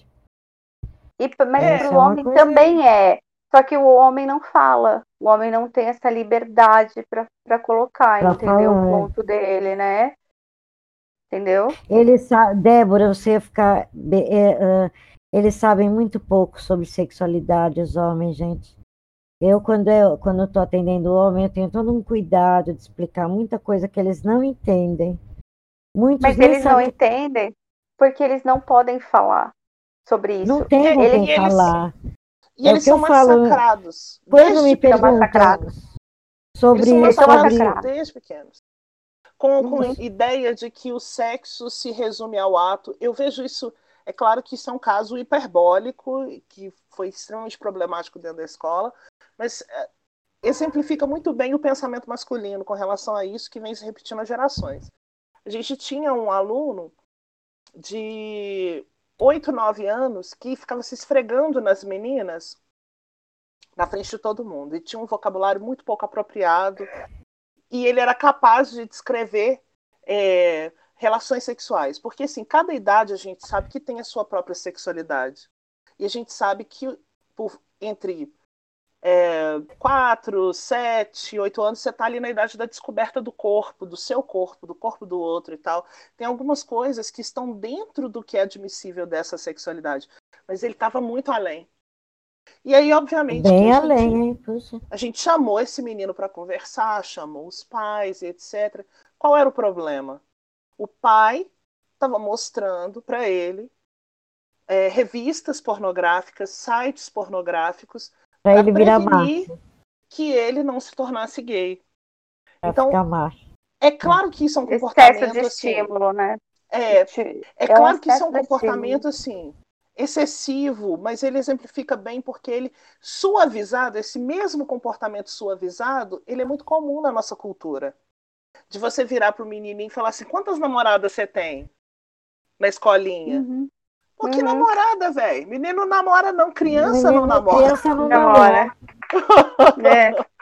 Sabe, mas isso é, é muito... estimulado. Então, quer dizer, é estimulado neles que a sexualidade é só a aproximação do corpo, nada além. Nada Exato. Além. Então, a gente ensina, né? É, a gente Exato. ensina isso para eles. A gente diz para eles o seguinte: olha, é, sexo é ir lá, ato e pronto. E, e assim, você não precisa se preocupar em mais nada. Você só tem que ir lá e gozar. E aí, Exatamente. agora a gente vem com outro discurso dizendo: não, não é bem assim, não. Precisa ter entrosamento, precisa ter o contato de uma forma adequada e uma série de outras comunicação, coisas. precisa ter alguma imagine, comunicação. É, imagine que assim, ó, no meio dos amigos dele é só uma máquina. Ir lá fazer sexo e ponto. Só que ele não sente isso, gente, porque ele é uma pessoa. Ele a questão é que, Só que ele que também não sabe como fazer isso, né? É o que a Beth falou, ele chega numa loja, ele não sabe, ele não, ele não sabe nem como é, se eles, eles, eles, a questão é assim, as meninas, elas conversam com a mãe sobre sexo, conversam com as amigas, a gente conversa muito sobre sexo, a gente chega, eu chego na, você chega na sua amiga, fala, putz, eu usei um creminho que foi incrível e tal, e a amiguinha já chega aqui na loja, ó, minha amiga usou isso aqui, foi fantástico, eu quero isso. Vocês fazem essas, né? Vocês não têm, a, a mulher não tem esse problema. Agora, os homens, eles não conversam com ninguém. Eles não têm com quem conversar porque eles não podem dizer brochei. Vai dizer isso pro teu amigo? O não, cara não vai dizer pro amigo, amigo, nem, por exemplo, nem, nem compramos morto, um vibrador, dizer. usei com a minha mulher, nó, que maravilha. É louco, nunca vai dizer isso. Nunca, nunca ele vai dizer. E a, a, questão é como sociedade a gente dá espaço para isso.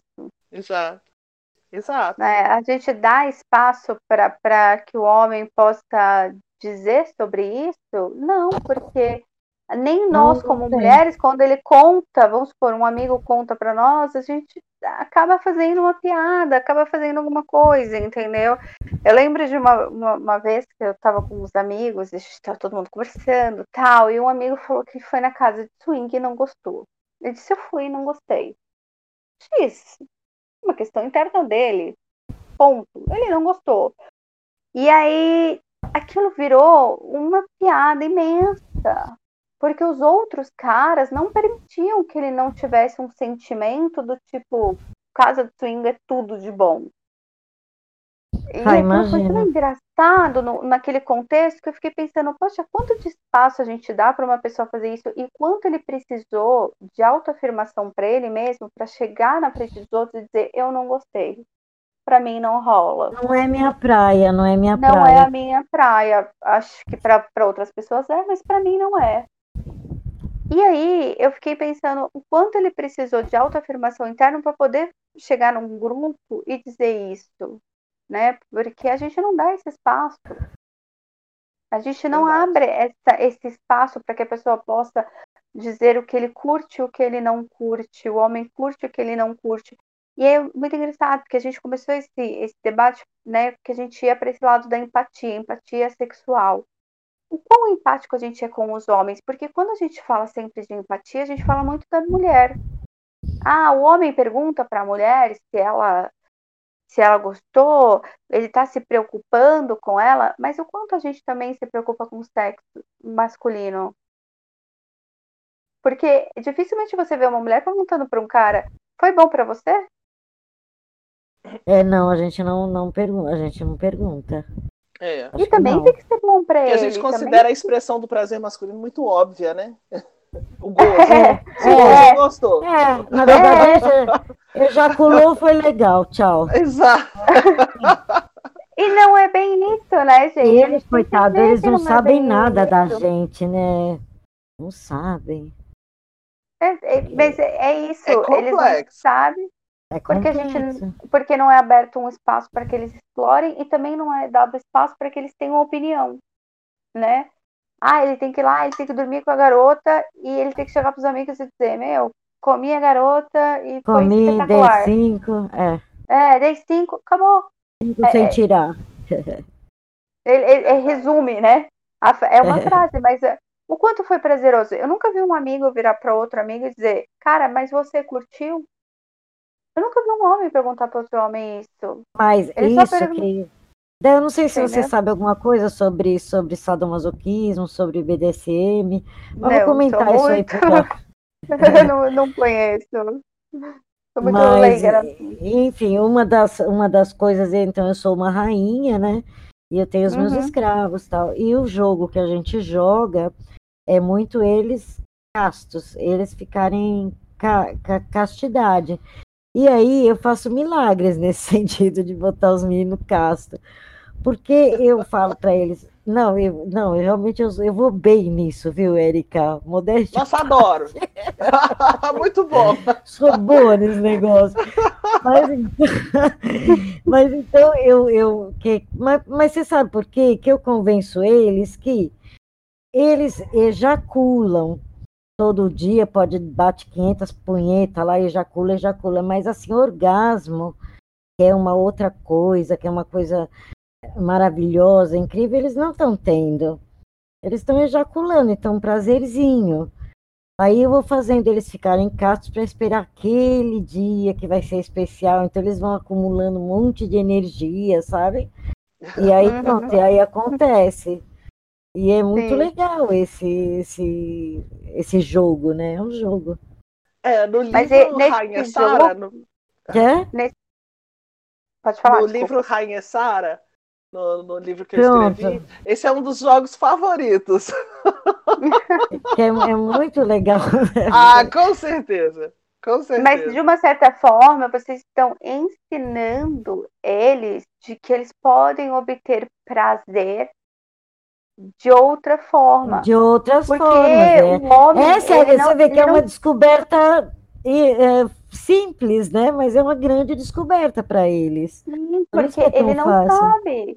Porque é. ninguém nunca ensinou para eles. Para eles só foi dito assim: ó, você entra lá, vira uma britadeira, Exato. termina o jogo e vai embora. Então, quando é. ele começa a explorar esse universo e você vê que é um número ainda pequeno de homens, mas que alguns já despertaram para isso, e eu acredito que muitos vão despertar, é sobre isso, é sobre ele entender assim, ó, tá, tô fazendo sexo com essa garota, mas está sendo prazeroso para mim? É, eu acho que tem que começar a perguntar até o que é prazer. O que é prazer de fato? Prazer ejacular. O que Porque é prazer vocês... de fato? Mulher, Quando vocês também. fazem esse jogo, na verdade é isso que vocês estão fazendo. Vocês estão dizendo para ele assim: olha, existem outras formas que vão de te prazer. levar a um prazer tão é, boas que talvez você é, ainda não tenha experimentado. E aí tem uma eles, frase eles da, da rainha jogo. Uhum. Tem uma frase da rainha Sara que eu adoro, concordo 100%, que ela fala que o maior órgão, o maior e mais potente órgão sexual do corpo humano é o cérebro. Com certeza, com certeza. E eles vão descobrindo isso, né? Vão descobrindo Sim. isso, que tem toda. Tem pele, tem psicologia, tem fetiche, tem um monte de coisa misturada, que não é só bater e ejacular, bater, ejacular, aquela porra. Exatamente. Exatamente. Mas sabe que é engraçado? Porque para vocês que estão nesse viés, eu conheço pouco, mas eu imagino o quanto deve ser uma descoberta para o homem. Porque é toda uma descoberta, né? Imagine para ele que ele é doutrinado durante anos, dizendo: Ó, oh, é só isso aqui, é só isso aqui. Pra comer, pra comer, comer. É isso, come todo mundo. come, come, come, come, come. E aí, quando ele começa a despertar para esse mundo, imagine quanto é viciante para ele, porque ele vira e fala assim: não, existe mais, existe muito mais do que só aquilo.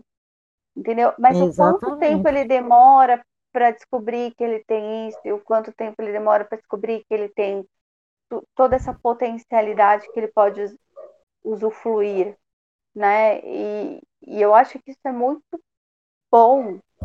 Porque é bom, da mesma forma é que a gente tem que dizer para a mulher, dizer, olha, você pode comprar um gelzinho, olha, você pode explorar o seu universo, o homem também tem que ter esse direito. E a gente tira esse direito deles. Então, isso que vocês fazem né? é de experimentar, é muito bom, porque isso faz com que as pessoas comecem a pensar de que, olha, não é só isso, você pode mais, você pode encontrar coisas que realmente vão te satisfazer. Né? Porque é isso, a gente nunca se preocupa com a satisfação deles. A gente fala muito da mulher nessa relação. Ah, o quanto, a gente, o quanto eles estão sendo empáticos, o quanto eles são narcisistas, o quanto isso, o quanto aquilo. O quanto a gente ensinou ele a ser narcisista, a gente não fala. O é quanto verdade. a gente ensinou ele é. de que o sexo era só aquilo, a gente não fala. Quantos entraram nesse game e começou a ensinar eles de que o mundo pode ser muito maior do que aquilo? Uhum. Porque, Porque é uma questão mesmo de é, mostrar que existe toda uma, uma vida, né? que existe vida além da punheta. Da punheta Nossa, e do swing, excelente né? frase. Da punheta do swing, né? Eu completo, porque o mundo é muito mais do que isso, né? Verdade.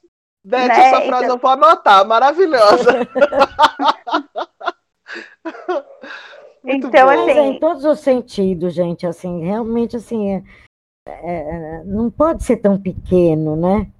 E, e fica pequeno para eles, né? O universo então, deles fica é, muito resumido, né? É, mas, mas aí você pega muito homem frustrado.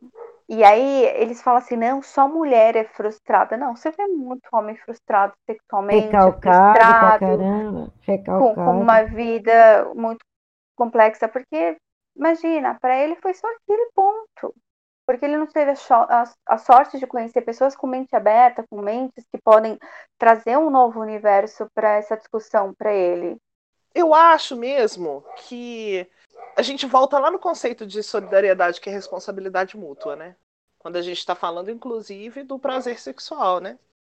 Quando a gente entende a responsabilidade mútua, a gente começa a achar um campo comum de trabalho, de descobertas e assim por diante.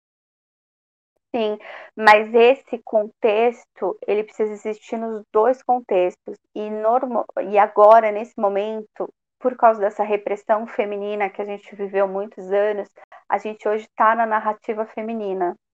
Então a gente está dentro da narrativa é, feminina. A gente não está mas... muito afim de escutar ninguém, a verdade é, é isso. É, né? Mas essa é narrativa, ela vai mudar, né? Eu sempre falo que narrativas elas vão mudando com o tempo. Então, neste momento, a narrativa é feminina. Então, é o homem se preocupando com o sentimento da mulher, é, é, é a empatia na forma feminina, né? O quanto o homem está sendo empático com ela. Só que no, num futuro, eu imagino, penso eu, que a gente vai trazer essa narrativa também masculina para essa discussão, né? E aí não e no momento a gente e, e eu acredito que um, em algum momento a gente vai chegar a esse, essa compreensão do mútuo. Eu tenho que ter prazer, mas o cara também tem que ter prazer. Então os dois têm que sair satisfeitos com isso né? E não pode ser um, um game falso. Um tem prazer, o outro não. Não pode ser um game fake, né? O game tem que ser um game mesmo, né? Mas tem muito homem que vai pra cama, não gosta do sexo com a garota, não gostou da, daquela noite, não rolou para ele, mas ele finge que tá tudo bem, ele finge que tá, tá ótimo, deixa a menina achar que tá tudo bem e vai para casa extremamente magoado e chateado entendeu? Eu estava falando desse meu outro lado, né, do BDSM, que envolve fetiches e tal, uma série de. É bem amplo também esse universo, né? E eu vejo muitos homens que é, têm, têm desejos totalmente diferentes, alguns até uh, gays também, ou, ou que são uh, masoquistas e tal, que queriam ter uma companheira que são uh, crossdresser, gostam de se vestir de roupa de mulher. Uh, é assim, vários fetiches, o que, que eles fazem? Eles escondem isso, sabe?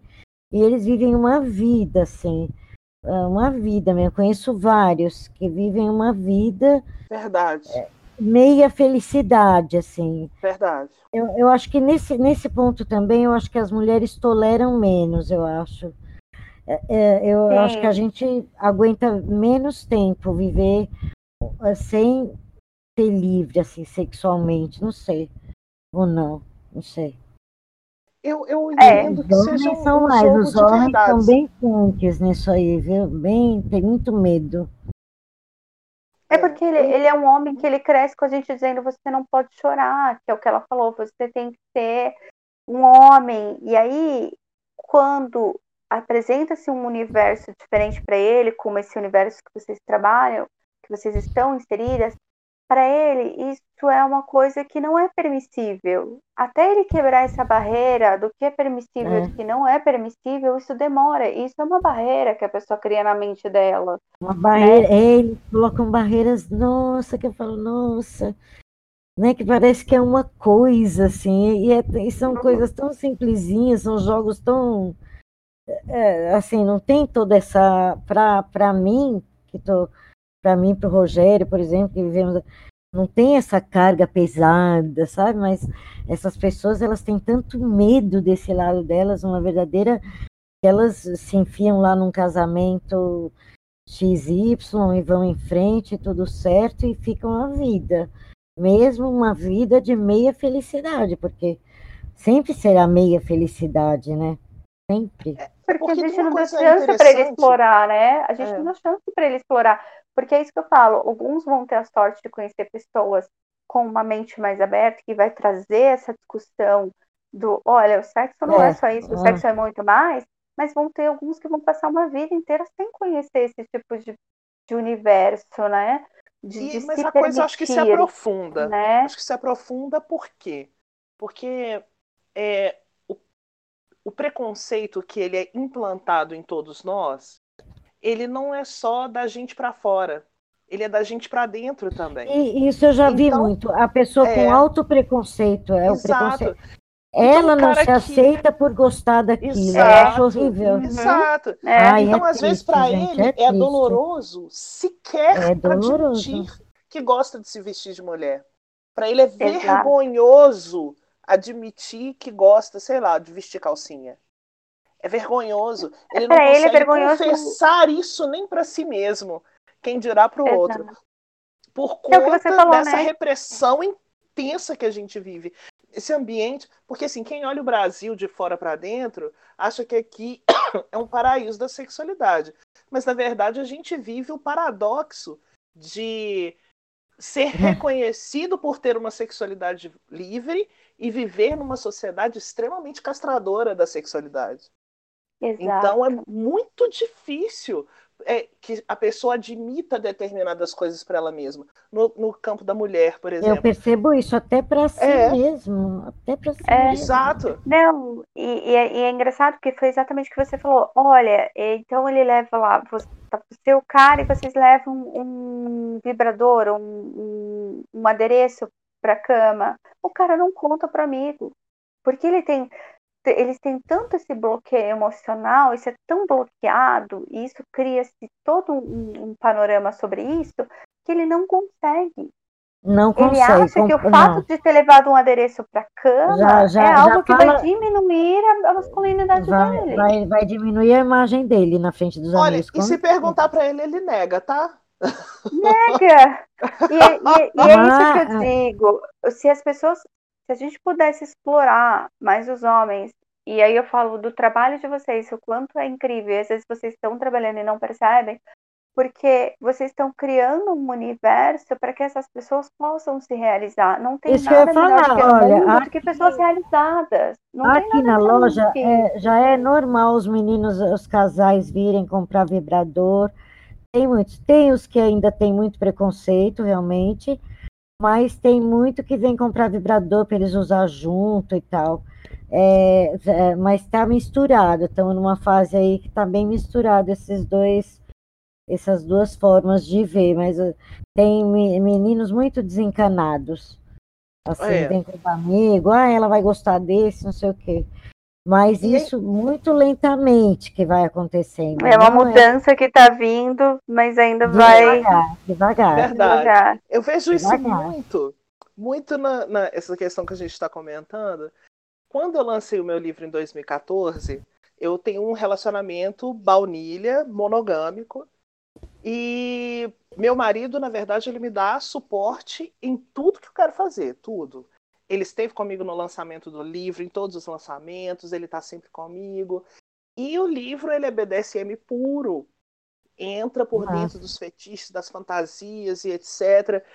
E como que foi os casos dele lidando com isso no ambiente de trabalho, por exemplo? Maluco, hein? Maluco, hein? Muito interessante, assim, porque você Mas ele é entra- baunilha, ele não é, não Ele é, é. BDSM. Não, não é. Ah, que louco. Que bacana. É. É, Que bacana o nome que vocês deram para isso. Ah, tem que nome sensacional para se dar, né? Que, que, que nomeação para isso. É a primeira vez que eu escuto, gente. Tô, tô aqui do outro lado pensando, baunilha, porque tem de nada. Ah, entendi. Tô entendendo o contexto que elas estão colocando para mim aqui, entendeu? Olha, mas foi uma coisa muito interessante. E assim, é uma coisa que ele mesmo fala que baunilha é gostoso. Tem o seu sabor, tem o seu charme, né? Porque senão não venderia na doceria. Tem seu É, charme. né? E assim, mesmo entre os nossos amigos, foi muito engraçado, porque começou. A história começou no blog e eu escrevia sob pseudônimo. E aí eu peguei e falei assim: vou começar a experimentar isso aqui com os nossos amigos, ver o que, que eles vão achar. Mandei para um amigo. Na primeira leitura do primeiro capítulo, ele me ligou e falou assim: Érica, explica isso aí. o que, que você está fazendo com o seu marido? então, olha só que engraçado. É, são, são muitas, muitas coisas, muitos raciocínios que me surgiram daí. Primeiro, se eu tivesse escrito um livro sobre assassinato, ninguém ia pensar que eu tinha matado alguém. Fato. Mas, não é? Ninguém achar que seu marido estava como... na gaveta, né? Não tá na gaveta. Mas aí, como eu escrevi um é, livro... raciocínio faz Exato! Sobre o universo do fetiche, do BDSM, que é fascinante, que me fascina. Então, a conclusão lógica é que o livro retratava minhas experiências com o meu marido. experiência pessoal, pois é. Exatamente. Então, assim, é, isso me chamou a atenção para várias coisas, inclusive como a mulher é vista quando ela fala de sexo. Porque se a mulher está falando de sexo, é porque, de alguma maneira, aquilo que ela está se referindo está inserido na, na vida dela. Na vida dela, né? Tem, tem, não pode ser um. Não pode ser uma narrativa de uma ideia, tem que ser uma narrativa de, uma, de um fato ocorrido, né? Exato, exatamente. Louco Você... isso, né? O pessoal vê o meu marido me dando suporte, está comigo em todos os momentos, porque nós somos um casal muito unido. Então ele está comigo no lançamento, ele está comigo nas livrarias, ele está comigo nas entregas do livro. A pessoa lê o livro e fala o quê? Te achei. É, você é o. você é o cara. é. Né? É, é, Mas isso, isso vem daquele entrave sexual. Muita gente travada sexualmente. Eu falo assim, ó, Exato. cada pessoa que vocês despertam é uma pessoa que consegue tirar essas amarras do, da trava sexual, porque o, o sexual e a sexualidade ela cresce num meio e vai se, se formando com muitas amarras. Então, essas amarras, elas têm que ser soltas, né? E aí, quem vai soltando? Ah, o gay solta, as pessoas com outras opções vão soltando essas amarras, né? Só que a gente, é, no começo é um, da é, socialização, a gente vem criando essas amarras mentais. Ah, só pode ser monogâmico, ah, você só pode ter sexo, só pode ser entre duas pessoas. E aí a pessoa ela só vai entender que há uma liberdade, que há um outro universo que ele pode explorar depois que ele vai soltando essas amarras. Aqui Mas em casa demora. é assim, o, o Roger é monogâmico, eu não. É, faz é parte, cada um escolhe, né? Cada um escolhe o que, que quer para si. E, mas assim, vocês têm que entender que o trabalho que vocês fazem é um trabalho de libertação. É libertar ah, ao próximo dessas amarras. De tipo, olha, não necessariamente minha amiga é, é, ela, ela aplica isso na vida dela, mas ela pode escrever sobre esse tema. Ela pode fazer uma alusão a esse tema. E Quer dizer isso... que a Rainha Sara é uma fantasia muito louca, assim, sua, Érica. É... Era uma fantasia ou era o quê? Era uma vontade? O que, que você tem a ver com a Rainha Sara? Ué, para começar, ela sou eu e eu sou ela, né? Porque se ela saiu de não dentro tem... do meu cérebro, na verdade, não do mesmo jeito. jeito que. É, do mesmo jeito que, colocando salvo nas devidas proporções, que Otelo é Shakespeare, que é, Hamlet é Shakespeare, que Desdemona é Shakespeare, eu também sou a rainha Sara. Então ela também vive dentro de mim. É um personagem é, que mistura experiências e mistura ficção. Então é uma, é uma realidade ficcionada. Mas não é nenhuma realidade que eu tenha vivido dentro do meu casamento com o meu marido. Com o seu marido. E Mas essa você... é que é a diferença que as pessoas não compreendem. Elas não compreendem que um livro que eu lancei em 2014, no momento em que eu estou é, casada, e já estou casada há bastante tempo, 20 anos, elas não compreendem que isso, essa realidade, ela não, não necessariamente ela tem que estar dentro desse casamento. Tá, é. É, é isso que elas mas, não entendem. Mas você sente que o público que te lê é um público que ainda está despertando? Porque eu, eu, eu entendo os 50 tons de cinza e eu entendo que ele não tem nada a ver com o universo de vocês, fiquem tranquila. É. Mas eu entendo como sendo um princípio de pessoas que querem quebrar, mas não conseguem quebrar. Sabe assim? Olha. Que, Olha, que ajudou isso, muita mas... gente, viu? Sabe, Abriu sabe muita aquele... porta. É, eu, que, eu quero, eu quero pegar o doce. em cima da é, mesa do bolo, mas ainda não é o horário, mas eu quero pegar. E aí, essas pessoas. Porque eu imagino que vocês devem lidar muito com esse público, que é aquele público que, assim, ó, eu tenho as amarras, eu sou uma pessoa travada, mas eu quero destravar, mas não sei como. Olha, eu recebi várias respostas dos leitores.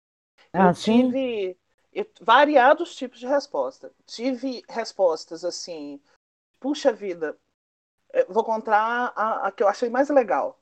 De um leitor que virou para mim e falou que a partir do meu livro ele se abriu para uma experiência bissexual e que ele nunca tinha experimentado anteriormente ficar com outro homem, nunca tinha passado pela cabeça dele. E a partir da leitura do livro, isso para ele ficou uma coisa extremamente tranquila, entre aspas, que ele resolveu experimentar partindo do princípio de que não é o gênero de quem está na sua frente que está conectado ao prazer que você está recebendo ou dando. Isso eu achei assim fenomenal, é, maravilhoso. Que não, é, não... Esse né? incrível, é. É, Outra, e recebi outras não tão. muito legais também, mas que. É, de pessoas que, por exemplo, isso principalmente homens, mais homens, mas algumas mulheres também, que viraram para mim e falaram assim: olha, eu gostei de começar a ler o seu livro, eu estava gostando de até onde eu fui, mas eu não dou conta de continuar. Porque, e isso eu ouvi especialmente homens, é, é ele questiona muito tudo que eu aprendi, o que vem a ser homem. Eu brigo com seu é... livro parágrafo a parágrafo. Que é isso, né? Eu tô com as amarras, eu tô com as é. amarras muito trancadas e você tá destrancando muito rápido. Ah, eu, eu, preciso de um pouco mais de calma, né, nesse processo. É. E aí entra aquele negócio que, porque eu, eu, a primeira pessoa que me falou isso presencialmente, eu falei com ele assim, mas é, para você não faz sentido entender que existem vários jeitos de ser homem, de ser masculino e de exercer a sexualidade? Ele não. Isso me choca demais. Então, para ele, estava muito difícil. E essa mesma resposta eu recebi de vários homens. Não consigo ler seu livro, eu não consigo avançar, porque eu brigo com ele a cada minuto. É, não consigo porque está me forçando a ir num lugar Exato. que eu, eu tenho medo, Exato. eu tenho medo. Exato. Não, não é só tenho medo, eu cria sei. ansiedade, né? Cria uma aflição dentro de mim de que, opa, existe um universo à minha volta que pode Exato. ser explorado. Porque, Exato. vamos ser honestos, ser monogâmico e não ter outras é, aberturas, nada mais é do que você não ter ansiedade. É muito mais cômodo, né? Eu tô ali, uhum. eu tenho uma. Eu, tenho, eu tô ali fechado no meu mundo. O meu mundo é um é. sexo a duas pessoas, eu e a, minha, e, minha, e a pessoa que é minha companheira e eu vivo sem ter ansiedade e angústia, porque você se abrir para um universo novo, é, vocês estão abrindo a cabeça da pessoa, cria ansiedade, cria angústia. É. Opa, peraí, tem mais aqui. E, poxa, quanto tempo eu perdi? Deve, deve dar um tipo de uma vertigem, né? Uma é. vertigem, uhum. deve dar uma vertigem. E, e, e isso, a palavra a que ela... foi usada, brigar, vai quebrando, eu achei né? isso muito interessante. É, vai quebrando, né? Ela vai vindo com o martelinho, vai quebrando o murinho dela, vai falando, ah, posso quebrar esse murinho, Pô, posso quebrar um pouquinho mais, até quebrar todo o muro. E aí eu falo Exato. que os 50 tons de cinza, é, eu não li, juro por Deus, porque ele vem de uma linha da, da, da, psicologia que é gestalt terapia, que é gestalt, né? E a gestalt ela diz assim, você repete muitas vezes o nome de alguém para que a pessoa internalize e comece a gostar do personagem. Então me matava ler o livro e ter Christian Grey escrito 20 vezes Aí na página. Achei, me é, matava é, aquilo. Gente, é uma bosta de mim. livro, cara. É uma bosta de livro. Você não perdeu. Eu só li. Não, ele é, né, Érica, pelo amor de Deus. Eu só li porque eu queria fazer uma crítica, entendeu? Tava todo mundo falando, pô, vou meter o pau sem ver, né? Mas eu já imaginava. Mas é muito, tanto eu falava que era 50 tons de rosa bebê, porque aquilo ali não tem nada a ver. Aquilo ali é um cara. É, é um cara que é poderoso, rico, lindo, o maior. Nossa, é um supra-sumo dos seres humanos, entendeu? E Sim. ele dá em cima de uma menina que é uma tontinha, e não sei o que, que fala lá aquela deusa interior que até hoje não, não, não entendi. E eu sei que aí ele domina ela. Isso aí assim é fácil. Eu digo, até eu ficava submissa. O cara dava.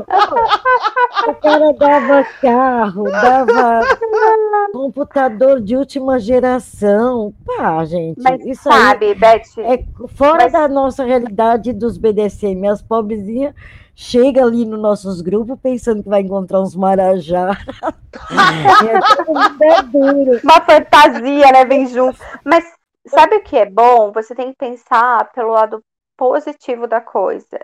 Ele abriu a cabeça. Eu acho, eu muitas acho. pessoas de que esse universo existe. Mundo, entendeu? É uma porcaria. Não, você não perdeu um nada que não é, entendeu? Não é muito. E ele abriu, imagina, hoje eu já posso falar BDSM sem a pessoa achar que eu sou satanista, ma, sei lá, é. mato quem não eu, é isso. não sei, né? Ele, ele cria o, aquela coisa assim. Né? É, mas ele cria uma coisa, ele cria assim, ó, eu tenho amarra super, super amarrado na minha cabeça de que o sexo é só isso.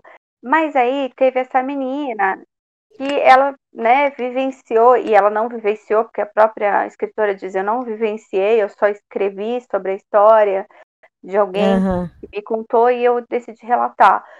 E aí a menina começa a pensar assim: opa, mas pode algumas coisas a mais. E aí, esse universo de que pode, ela começa a pensar, então pode um pouquinho mais, e pode um pouquinho mais. E aí ela vai quebrando o murinho a cada vez, né? Que ela vai explorando é. mais o universo à sua volta. Só que abriu-se essa discussão. Então, opa, peraí, podemos discutir, podemos aumentar o leque foi de opções. Foi muito bom, é, nesse ponto né? foi muito bom, porque dona muito de casa leu.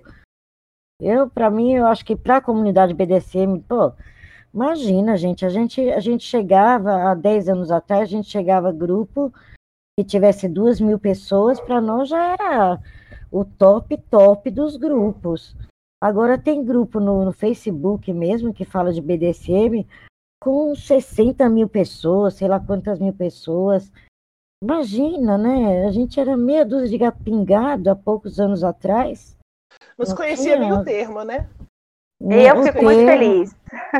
eu fico é. muito feliz, porque cada pessoa que se liberta sexualmente é uma pessoa feliz, uma pessoa de bem com a sociedade. a gente tem que explorar mais isso, tem que vender mais livro mesmo, vocês tem que escrever é. mais, e botar mais, e quebrar mais amarras, até a gente conseguir.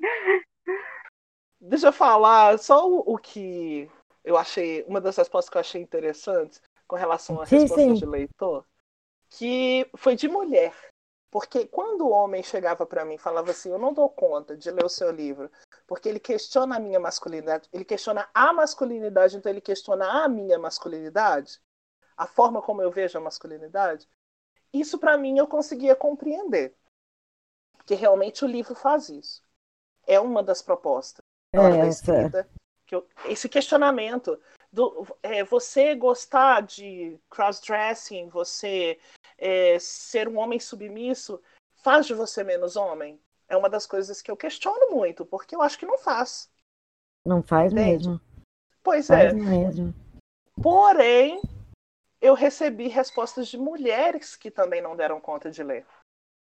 Mesmo tendo uma mulher no papel de dominadora, de quem conduz o enredo, o enredo é todo em volta da rainha Sara com o submisso que que no livro é completamente é, não descaracterizado, mas coisificado, né, que é a palavra, porque ele não tem nem nome, o nome dele é um, né? É, mulher que chegou para mim e falou assim, Érica, eu não consigo avançar na leitura, não consigo. Por Mas por que que você não consegue? Ela, porque eu não, eu não vejo uma mulher nessa posição de fazer isso com os homens. É, tem Isso muita menina que não, não, não aceita, não. Que nível muitos maridos, muitos maridos me pedem para ajudar a esposa a aceitar, mas ah, Maria, elas não tem umas que não querem nem escutar um negócio desse, nem escutar. Pois é, isso para mim, uma mulher feminista, desde a barriga da minha mãe, uma mulher que escreveu um livro sobre BDSM, uma mulher que viveu é, determinadas coisas ao longo da sua história. Escutar isso é complicado. Eu olho para a pessoa e eu nem sei o que, que eu respondo. nem sei Olha, o que responder. Olha, é Morgana, é eu vou dizer para você que eu conheço um grupos, assim, eu ando com muitas garotas e muitas garotas solteiras. Eu tenho 35 anos e eu vivo no universo de mulheres solteiras, né? E aí eu percebo que essa, essa questão do sexo sendo o homem eh, se pondo o sexo, eu digo aquele sexo baunilha, vou usar a sua palavra, sexo baunilha, é aquilo e pronto, é muito grande. Esse universo ainda ele é gigantesco, gigantesco de mulheres que, é, vamos é, supor, sim. se você fala, olha, vamos ter três pessoas nesse sexo, para ela é o fim do mundo. E aí eu entendo que quem está lendo é, e tem essa marra, a gente está dizendo de outra forma, porque assim, ó, me colocaram tão na cabeça a, a identidade de Cinderela que eu não posso salvar o príncipe, é, eu não posso proporcionar ao príncipe é, é uma, uma, uma, felicidade, porque o príncipe tem que me salvar, não sou eu que tenho que salvar o príncipe, então eu não posso fazer algo que seja bom para ele. Né? Eu não consigo nem salvar eu, a mim mesma. É, é a síndrome da Cinderela, né? É a personalidade Cinderela, né? É a personalidade é. sexual da Cinderela, né? De que ou eu, o sexo precisa ser baunilha, isso aqui é isso e pronto, entendeu? E aí você tem duas pessoas super travadas, porque você tem um cara que não completa, porque ele vai pro ato sexual e ele sai de lá incompleto, porque e ele ela quer algo. Ela... E ela, pensando que aquilo é tá bom, tá que, ótimo. Que tá bom, é, exato. Entendeu? E é muito complexo, porque o game não fecha, né? O game não fecha. É, é. Entendeu? E, e eu entendo muito da pessoa que escreve isso para você, porque você tem que imaginar o quão difícil e o quão você está quebrando a amarra da é. outra pessoa, dizendo para ela: você pode, você não é precisa é ser vertigem, Cinderela. Entendeu? Você pode ter uma outra personalidade. Mas essa questão da personalidade e da mulher mudando, a próxima geração que vai vir depois de nós vai ser uma geração muito mais forte do que essa que a gente tem agora.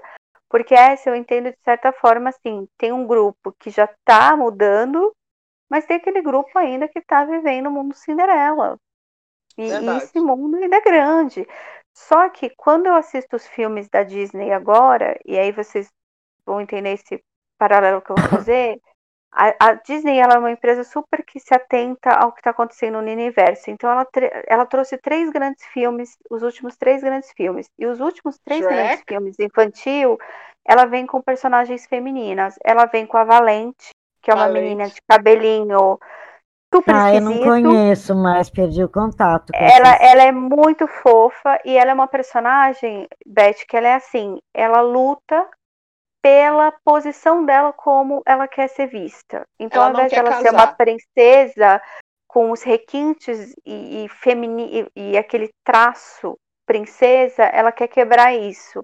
Então ela luta pela personalidade dela. Então o filme rege sobre isso, sobre ela lutando sobre a ah, personalidade ah, dela. Aí depois eles Muito vêm legal. com uma outra princesa que é a Frozen. E as Frozen, uhum. elas vêm falar de amor fraternal. A Frozen ela não veio falar de homem e mulher, assim como a Valente também não veio falar de homem e é, mulher. É, isso eu, a Frozen sim, eu assisti e eu achei isso mesmo. E tirou e olha aquela, que legal, tem né, uma no... cena de Frozen que é incrível, que é, e é, são frações de segundo que você vai percebendo. Ela, o príncipe chega para a menina e diz assim: "Olha, você fica aqui no castelo que eu vou lá salvar a sua irmã". E ela diz: "Não, você fica aqui cuidando do castelo e eu vou salvar a minha irmã". Isso é a posição da mulher mudando nesse contexto. E aí depois ela vem, a Disney vem com a Moana. E a Moana é um filme extremamente simbólico. Ele, que também é uma garota não, que não, tem não, aquele não, cabelo. Esse é, é fantástico. Ela é uma menina havaiana e ela precisa realizar uma coisa, um objetivo no filme. E aí o objetivo dela, para ela atingir o objetivo, ela precisa falar com o semideus. E o semideus é um homem. Só que ele não é só um homem, ele é um homem cheio de vaidades. E aí ela, ela tem que convencer ele a fazer o que ela quer. Então ela vai lá no filme e aí ela, ela vem para salvar a ilha dela, né? E aí é muito engraçado porque tem uma cena que ele ela chega e diz assim: Eu sou Moana de Atanusse, eu vim aqui para falar que eu quero que você faça isso, isso, isso. Aí ele derruba ela. E essa cena ela se repete cinco vezes. Por quê? Porque é a resistência da mulher perante a figura masculina. Né? E ele é um filme extremamente simbólico. E os três Ah, grandes legal. lançamentos da Disney, ele vem mudando a característica feminina. Então, assim, ó, você é uma princesa, né? A Moana é uma garota, mas é uma garota que pode lutar pela sua tribo. Então, ela não necessariamente precisa lutar pelo amor ou esperar o amor, né? A gente É, vem falar de príncipe, é. né, A gente vem com a Elsa, que elas vão falar de amor fraternal. A Elsa não fala sobre amor homem e mulher. E vem falando do- da mulheres lutando pelas coisas. E vem com a Valente. Então são três personagens que a Disney colocou que ele muda Aí a, Fi- a Fiona a também, e a. Fiona do Shrek também, E a né? Fiona do É, Shrek. O Shrek, é, a gente É, vê isso gente. invadindo os estúdios, É, na é o, é, verdade, o, né? é o precursor de tudo, É, é? O Shrek, Na a- Pixar, na E DreamWorks, É, a e gente vê isso que- acontecendo. Aí você tem que pensar assim, tá, mas isso vai refletir em quem? Vai refletir nas meninas que já estão com a cabeça formada e que tá esperando o príncipe da Cinderela ou vai fazer repercussão nas minhas sobrinhas pequenas? Porque as minhas sobrinhas pequenas, eu vejo elas virarem e falarem, eu quero ser a Valente, eu sou a Elsa. Então, assim, é, eu vejo que isso vai repercutir num outro tipo de mulher daqui a alguns anos. Vai, vai, com certeza. Não podemos Graças esquecer a da Deus. Malévola também, né? Adoro a É Malévola. Malévola, a Malévola. Então, assim, ó, você vê como a Disney ela vem trabalhando nesse conceito porque ela entende que as mulheres estão mudando e que a mulher no futuro vai ser diferente da que, da que a nossa geração foi. Mas, infelizmente, vocês vão fazer o trabalho de quebrar as amarras deste grupo social que cresceu vendo Cinderela, que cresceu vendo Branca de Neve. É, Que, que são essas princesas? São princesas que estão esperando um cara aparecer e salvar a vida dela. Branca de Neve é uma menina que ela dorme. O filme é baseado em uma mulher que fica dormindo. E aí vai chegar um cara e vai salvar ela, né? É, a, a Cinderela é uma menina, a Não, Rapunzel é não, uma assim, menina, é a Branca de Neve é a que come a maçã. Ah, como é maçã. é a que fica dorme, né? Ela É, dorme. é. A que dorme é a Bela Adormecida. Não, tem a É, Bela Bela Adormecida. Isso, É, eu confundi. Mas se você for pensar, a linha antiga são o quê? Mulheres que esperavam. Mulheres É. que aguardavam Sim. o cara vir e salvar a vida delas. Então o príncipe ia vir e ia salvar a vida delas. E, E e aí muito gente- boazinhas, muito mimiminha, Não, né? e os cabelos. E você Ah, vê como é mudança, né? É Cabelão. muito Não, o cabelo é perfeito. é nananã. Quando você já vem para essa nova geração, a menina que faz a Valente, a personagenzinha, o cabelo dela é inteiro fuá. A menina É, tem o cabelo todo Aí bagunçado, entra- né? É, entra naquela questão do questionamento do padrão de beleza. Porque a Valente, ela tem aquele cabelão rebelde, né? É quase um cabelo crespo, né? Apesar dela não É. ser negra, ela ser branca. É, e voa para tudo quanto é lado, e cheio de caracóis, já expressando, questionando por um lado o padrão de beleza daquele cabelo reto, liso, forçado, né? E também expressando a rebeldia da personalidade da personagem, né? É, é, Exato. as ações dela passam, é, são tão internas que elas se refletem até no formato do cabelo, que é indomável, tão indomável quanto ela. É, exato. E, e engraçado, porque a Moana também, ela é uma, uma, uma menina, né? E é- o filme da Moana é uma menina morena e ela tem o cabelo mais pro crespo mesmo, é uma menina de cabelo crespo. E é muito engraçado, porque você vai quebrando toda essa, essa identidade que foi criada, né? E aí eu pergunto assim, será que no futuro essas meninas que nascem vendo esses filmes vão ter tanto problema em lidar com a sexualidade? Ou será que elas vão ser mais tranquilas? Porque Eu elas acho que elas vão ser mais tranquilas, muito com uma autoafirmação muito maior, entendeu? muito mais tranquilas, menos ah, ah, tranquilas, menos, menos traumas, menos traumático. Com uma melhor Com aceitação síndrome de de si, que é uma princesa, coisa que né? eu sempre falo. É, É, porque uma coisa que eu ser sempre- princesa, é difícil É. ser princesa, gente. Síndrome igual da eu falo com as princesa, né? igual eu falo com as minhas alunas, né? Se vamos ser princesas, ok, que sejamos a Xena, a princesa guerreira. Guerreira, é, né? É, ué. É, eu acho Mas... que a questão do, do, do, questionamento do padrão de beleza, que isso é uma coisa extremamente complicada e complexa ainda dentro do universo feminino, é muito necessária e muito importante. Da menina poder olhar para si mesma e encontrar a própria beleza, independente do cabelo ser liso ou crespo, do cabelo ser ruivo ou ser loiro, que ela consiga olhar para si mesma, para o formato do seu nariz, para o formato da sua boca, do seu corpo e se aceitar, né? A autoaceitação, porque a gente vê que o exercício de uma sexualidade sadia, ele passa muito pela autoaceitação. Porque se você não aceita o seu corpo, fica impossível você colocar esse corpo frente a alguém sem roupa. Exato. Né? Exato. Então a autoaceitação que esses, esses desenhos, esses filmes, não só da Disney, mas da Pixar, da DreamWorks e assim por diante, que eles vêm colocando, são muito importantes para as meninas. Muito importantes até é. pra gente, que eu adoro todos eles, assisto. E me sinto não, valente, eu... me sinto a Moana. É, e não, vai, e vai, melhor, vai conseguindo eu... conversar com as tuas netas ou com as tuas filhas, se pequenas, não porque é? já é, é, Outro, outro nível de, de conversa, você vê. Claro. Vai conversar claro. com uma menina de 10 anos que assiste essas coisas aí, vai dizer, vai falar em amor fraternal, vai falar e você tá aí, cadê seu príncipe? Cadê os namorados? Não, e, você tem que ver né, como elas são, é, como elas são personagens fortes, elas são personagens Maravilha. criadas extremamente fortes. Então elas dizem, não, mas eu, não, eu, eu, eu vou sair daqui, eu vou lá resolver. E é tão bacana, o Moana, que é, o Moana é todo simbólico, o Moana é muito bacana. E aí quando o semideus, que é um homem, porque a figura do semideus é um homem, e ele é forte, ele é musculoso, ele é cheio de tatuagem, né? E ele derruba ela e ela vai voltando do tipo, eu não vou desistir. Eu não me submeto, não né?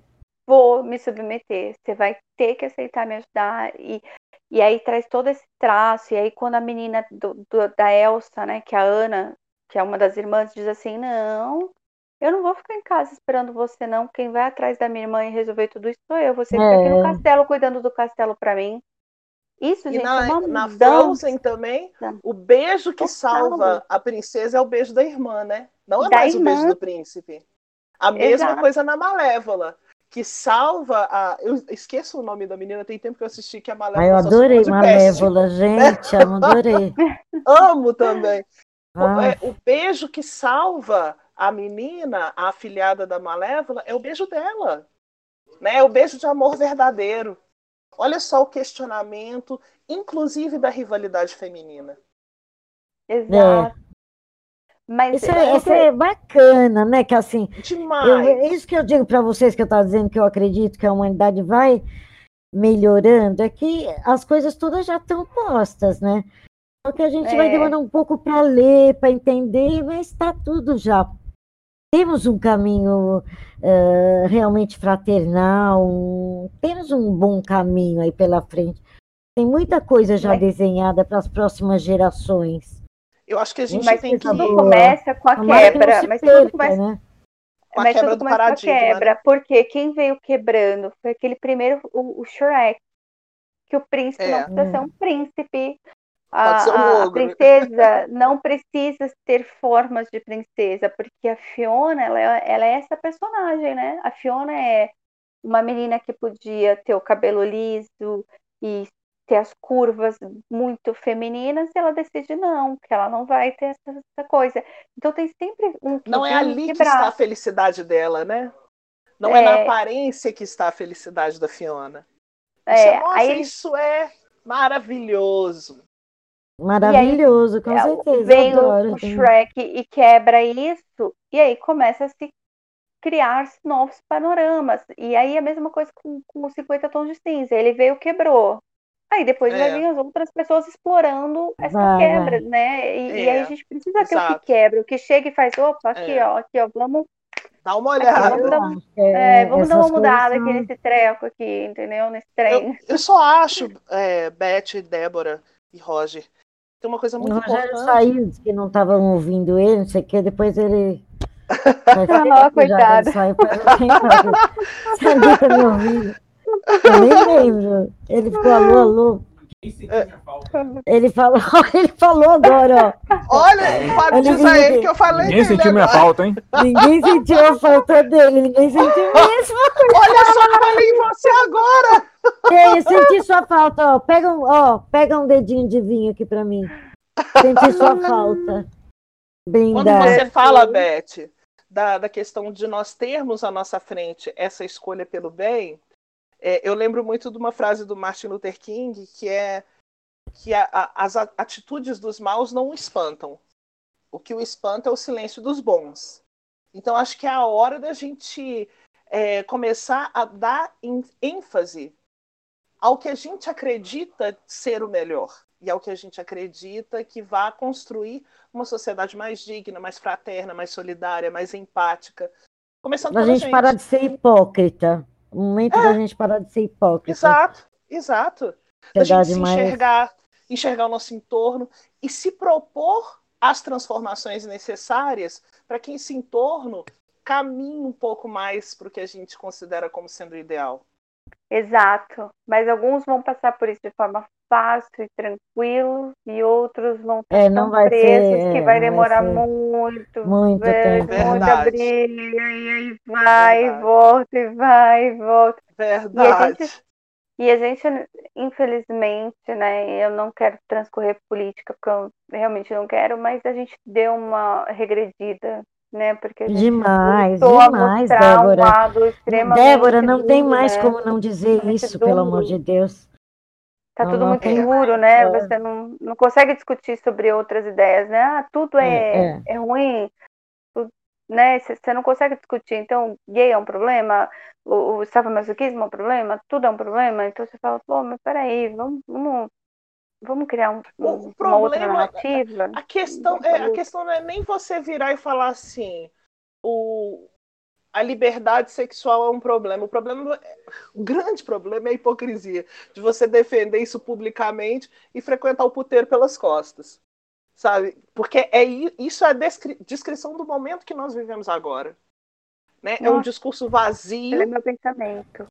É um discurso vazio, é um hipócrita, discurso hipócrita. Né? né? É um discurso de valores que a pessoa não cultiva, mas que ela, com muita facilidade, aponta todos os defeitos que ela esconde, defeitos entre aspas, que ela esconde dentro do guarda-roupa, ela aponta no outro.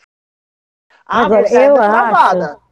Você é eu depravada, acho... você é depravado porque você é submisso, isso não se faz, isso não é ser homem. Aí vai lá no puteiro e paga alguém para poder vestir calcinha e ganhar uns tapas na bunda, porque não consegue hum. trazer isso para sua vida real. Tem que ficar dentro do armário. Eu imagino não... quanto vocês devem lidar com isso no, no trabalho do dia a dia. Quantos não chegam aí, falam, fazem e vivem isso, mas quando vive, mas quando vai para a vida pessoal, se alguém pergunta alguma coisa, uma vida né, fora desse universo, alguma coisa, ele diz não, não, nem conhece esse pessoal aí, não. não Deus me livre, ele diz. É. Vale, isso vale, isso existe. Exatamente. Não. Assim, é que eu acho, eu acho que a gente não tem que expor a nossa vida sexual. Ninguém vai, por exemplo, uh, uh, ninguém vai fazer sexo na frente dos pais. Exato. Ninguém, né? exato. E como, como o BDSM, para mim, por exemplo, para nós, é, é sexo, é a, a, nossa forma de se realizar sexualmente, uhum. a gente também não vai fazer isso uh, num lugar que, que não vai prejudicar a, a carreira, por exemplo, de, de profissional. É, é, tudo feito dentro de, de, muito, de muitos uh, parâmetros, né? De segurança e tudo. Eu, eu acredito que é, é o viver uma vida ver, com a sexualidade verdadeira que é a é, não precisa escancarar, não precisa escancarar. Exato. Ninguém, ninguém precisa saber da tua vida sexual Exatamente. agora. Você não ser tão, né, quando vai na rua ter tanto medo de ah, não sabem da minha vida sexual, mas todo mundo sabe que eu não sou muito normal. sabe que eu não sou uma coisa, né? Aquela coisa de normal. Então já, já fica por aí, né? Agora a pessoa com pânico que o outro saiba que Ai, eu, qualquer coisa que não seja o papai e mamãe, eu, a pessoa já tem medo. Baunilha. Não fala mais do pai e mamãe, agora eu vou falar é, baunilha.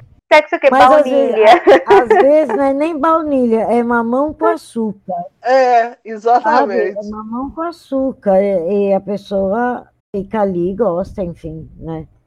Mas, é, é mas assim, é, quanto mais a pessoa vivencia essa experiência e consegue lidar bem com isso e isso ser uma coisa que vai quebrando dentro delas amarras, mais ela lida com esse tema bem. Se alguém pergunta, diz: Olha, gosto muito, é uma coisa que eu curto, ponto, acabou. Agora, quando a pessoa não, não consegue quebrar as amarras, é batata. Você vai perguntar sobre isso, ela vai dizer, nem conheço, nunca nem vi. Quem é essa aí? Rainha? Rainha de quem? Rainha da onde? Leu tudo, comprou tudo, mandou e-mail, é, conversou, é, entendeu? É, Aí vira Rainha não, mas que? Como assim? Nunca nem vi essa aí. Entendeu? Safada.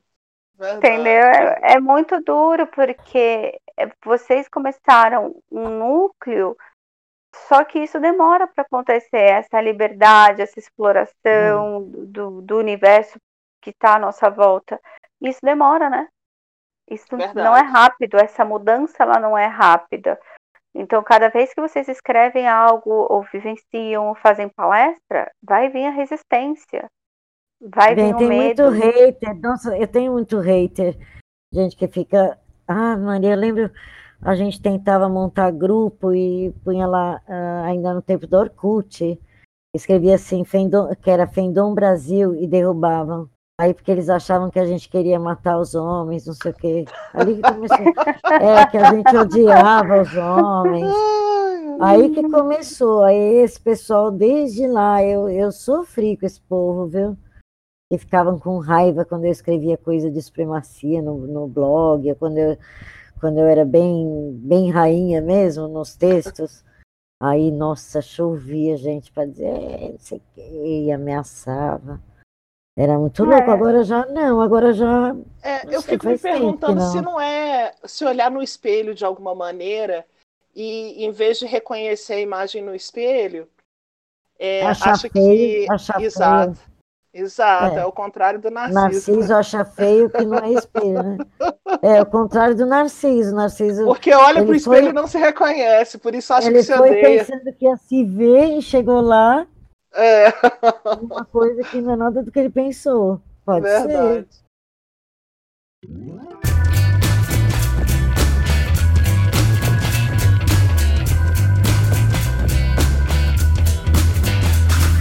Ô, gente, eu tenho que ir agora. Eu também. também eu ia falar agora, que agora tá ficando tarde, gente. Conforme eu vou falando, o apartamento vai dando eco. Aí, aí eu estou querendo dormir, eu tô dando eco aqui. Gente, tá bom, meus amores. Viu? Meus Olha, amores, eu adorei. Muito obrigada, adorei, muito obrigada, muito obrigada às duas. Eu vou Beth, mas depois você corta em vários takes, porque é, senão é, vai ficar gigantesco. É, a gente vai, eu vou fazer, tem uns três assuntos aí, realmente posso fazer três temas. Não tá é? bom. Tá bom, beijo, amores. Beijo, beijo. Eu também adorei, gente. Beijo, tchau, tchau. Débora, Beth, Roger. Tchau pra vocês. Uma boa noite. Uma boa noite. Tchau, tchau.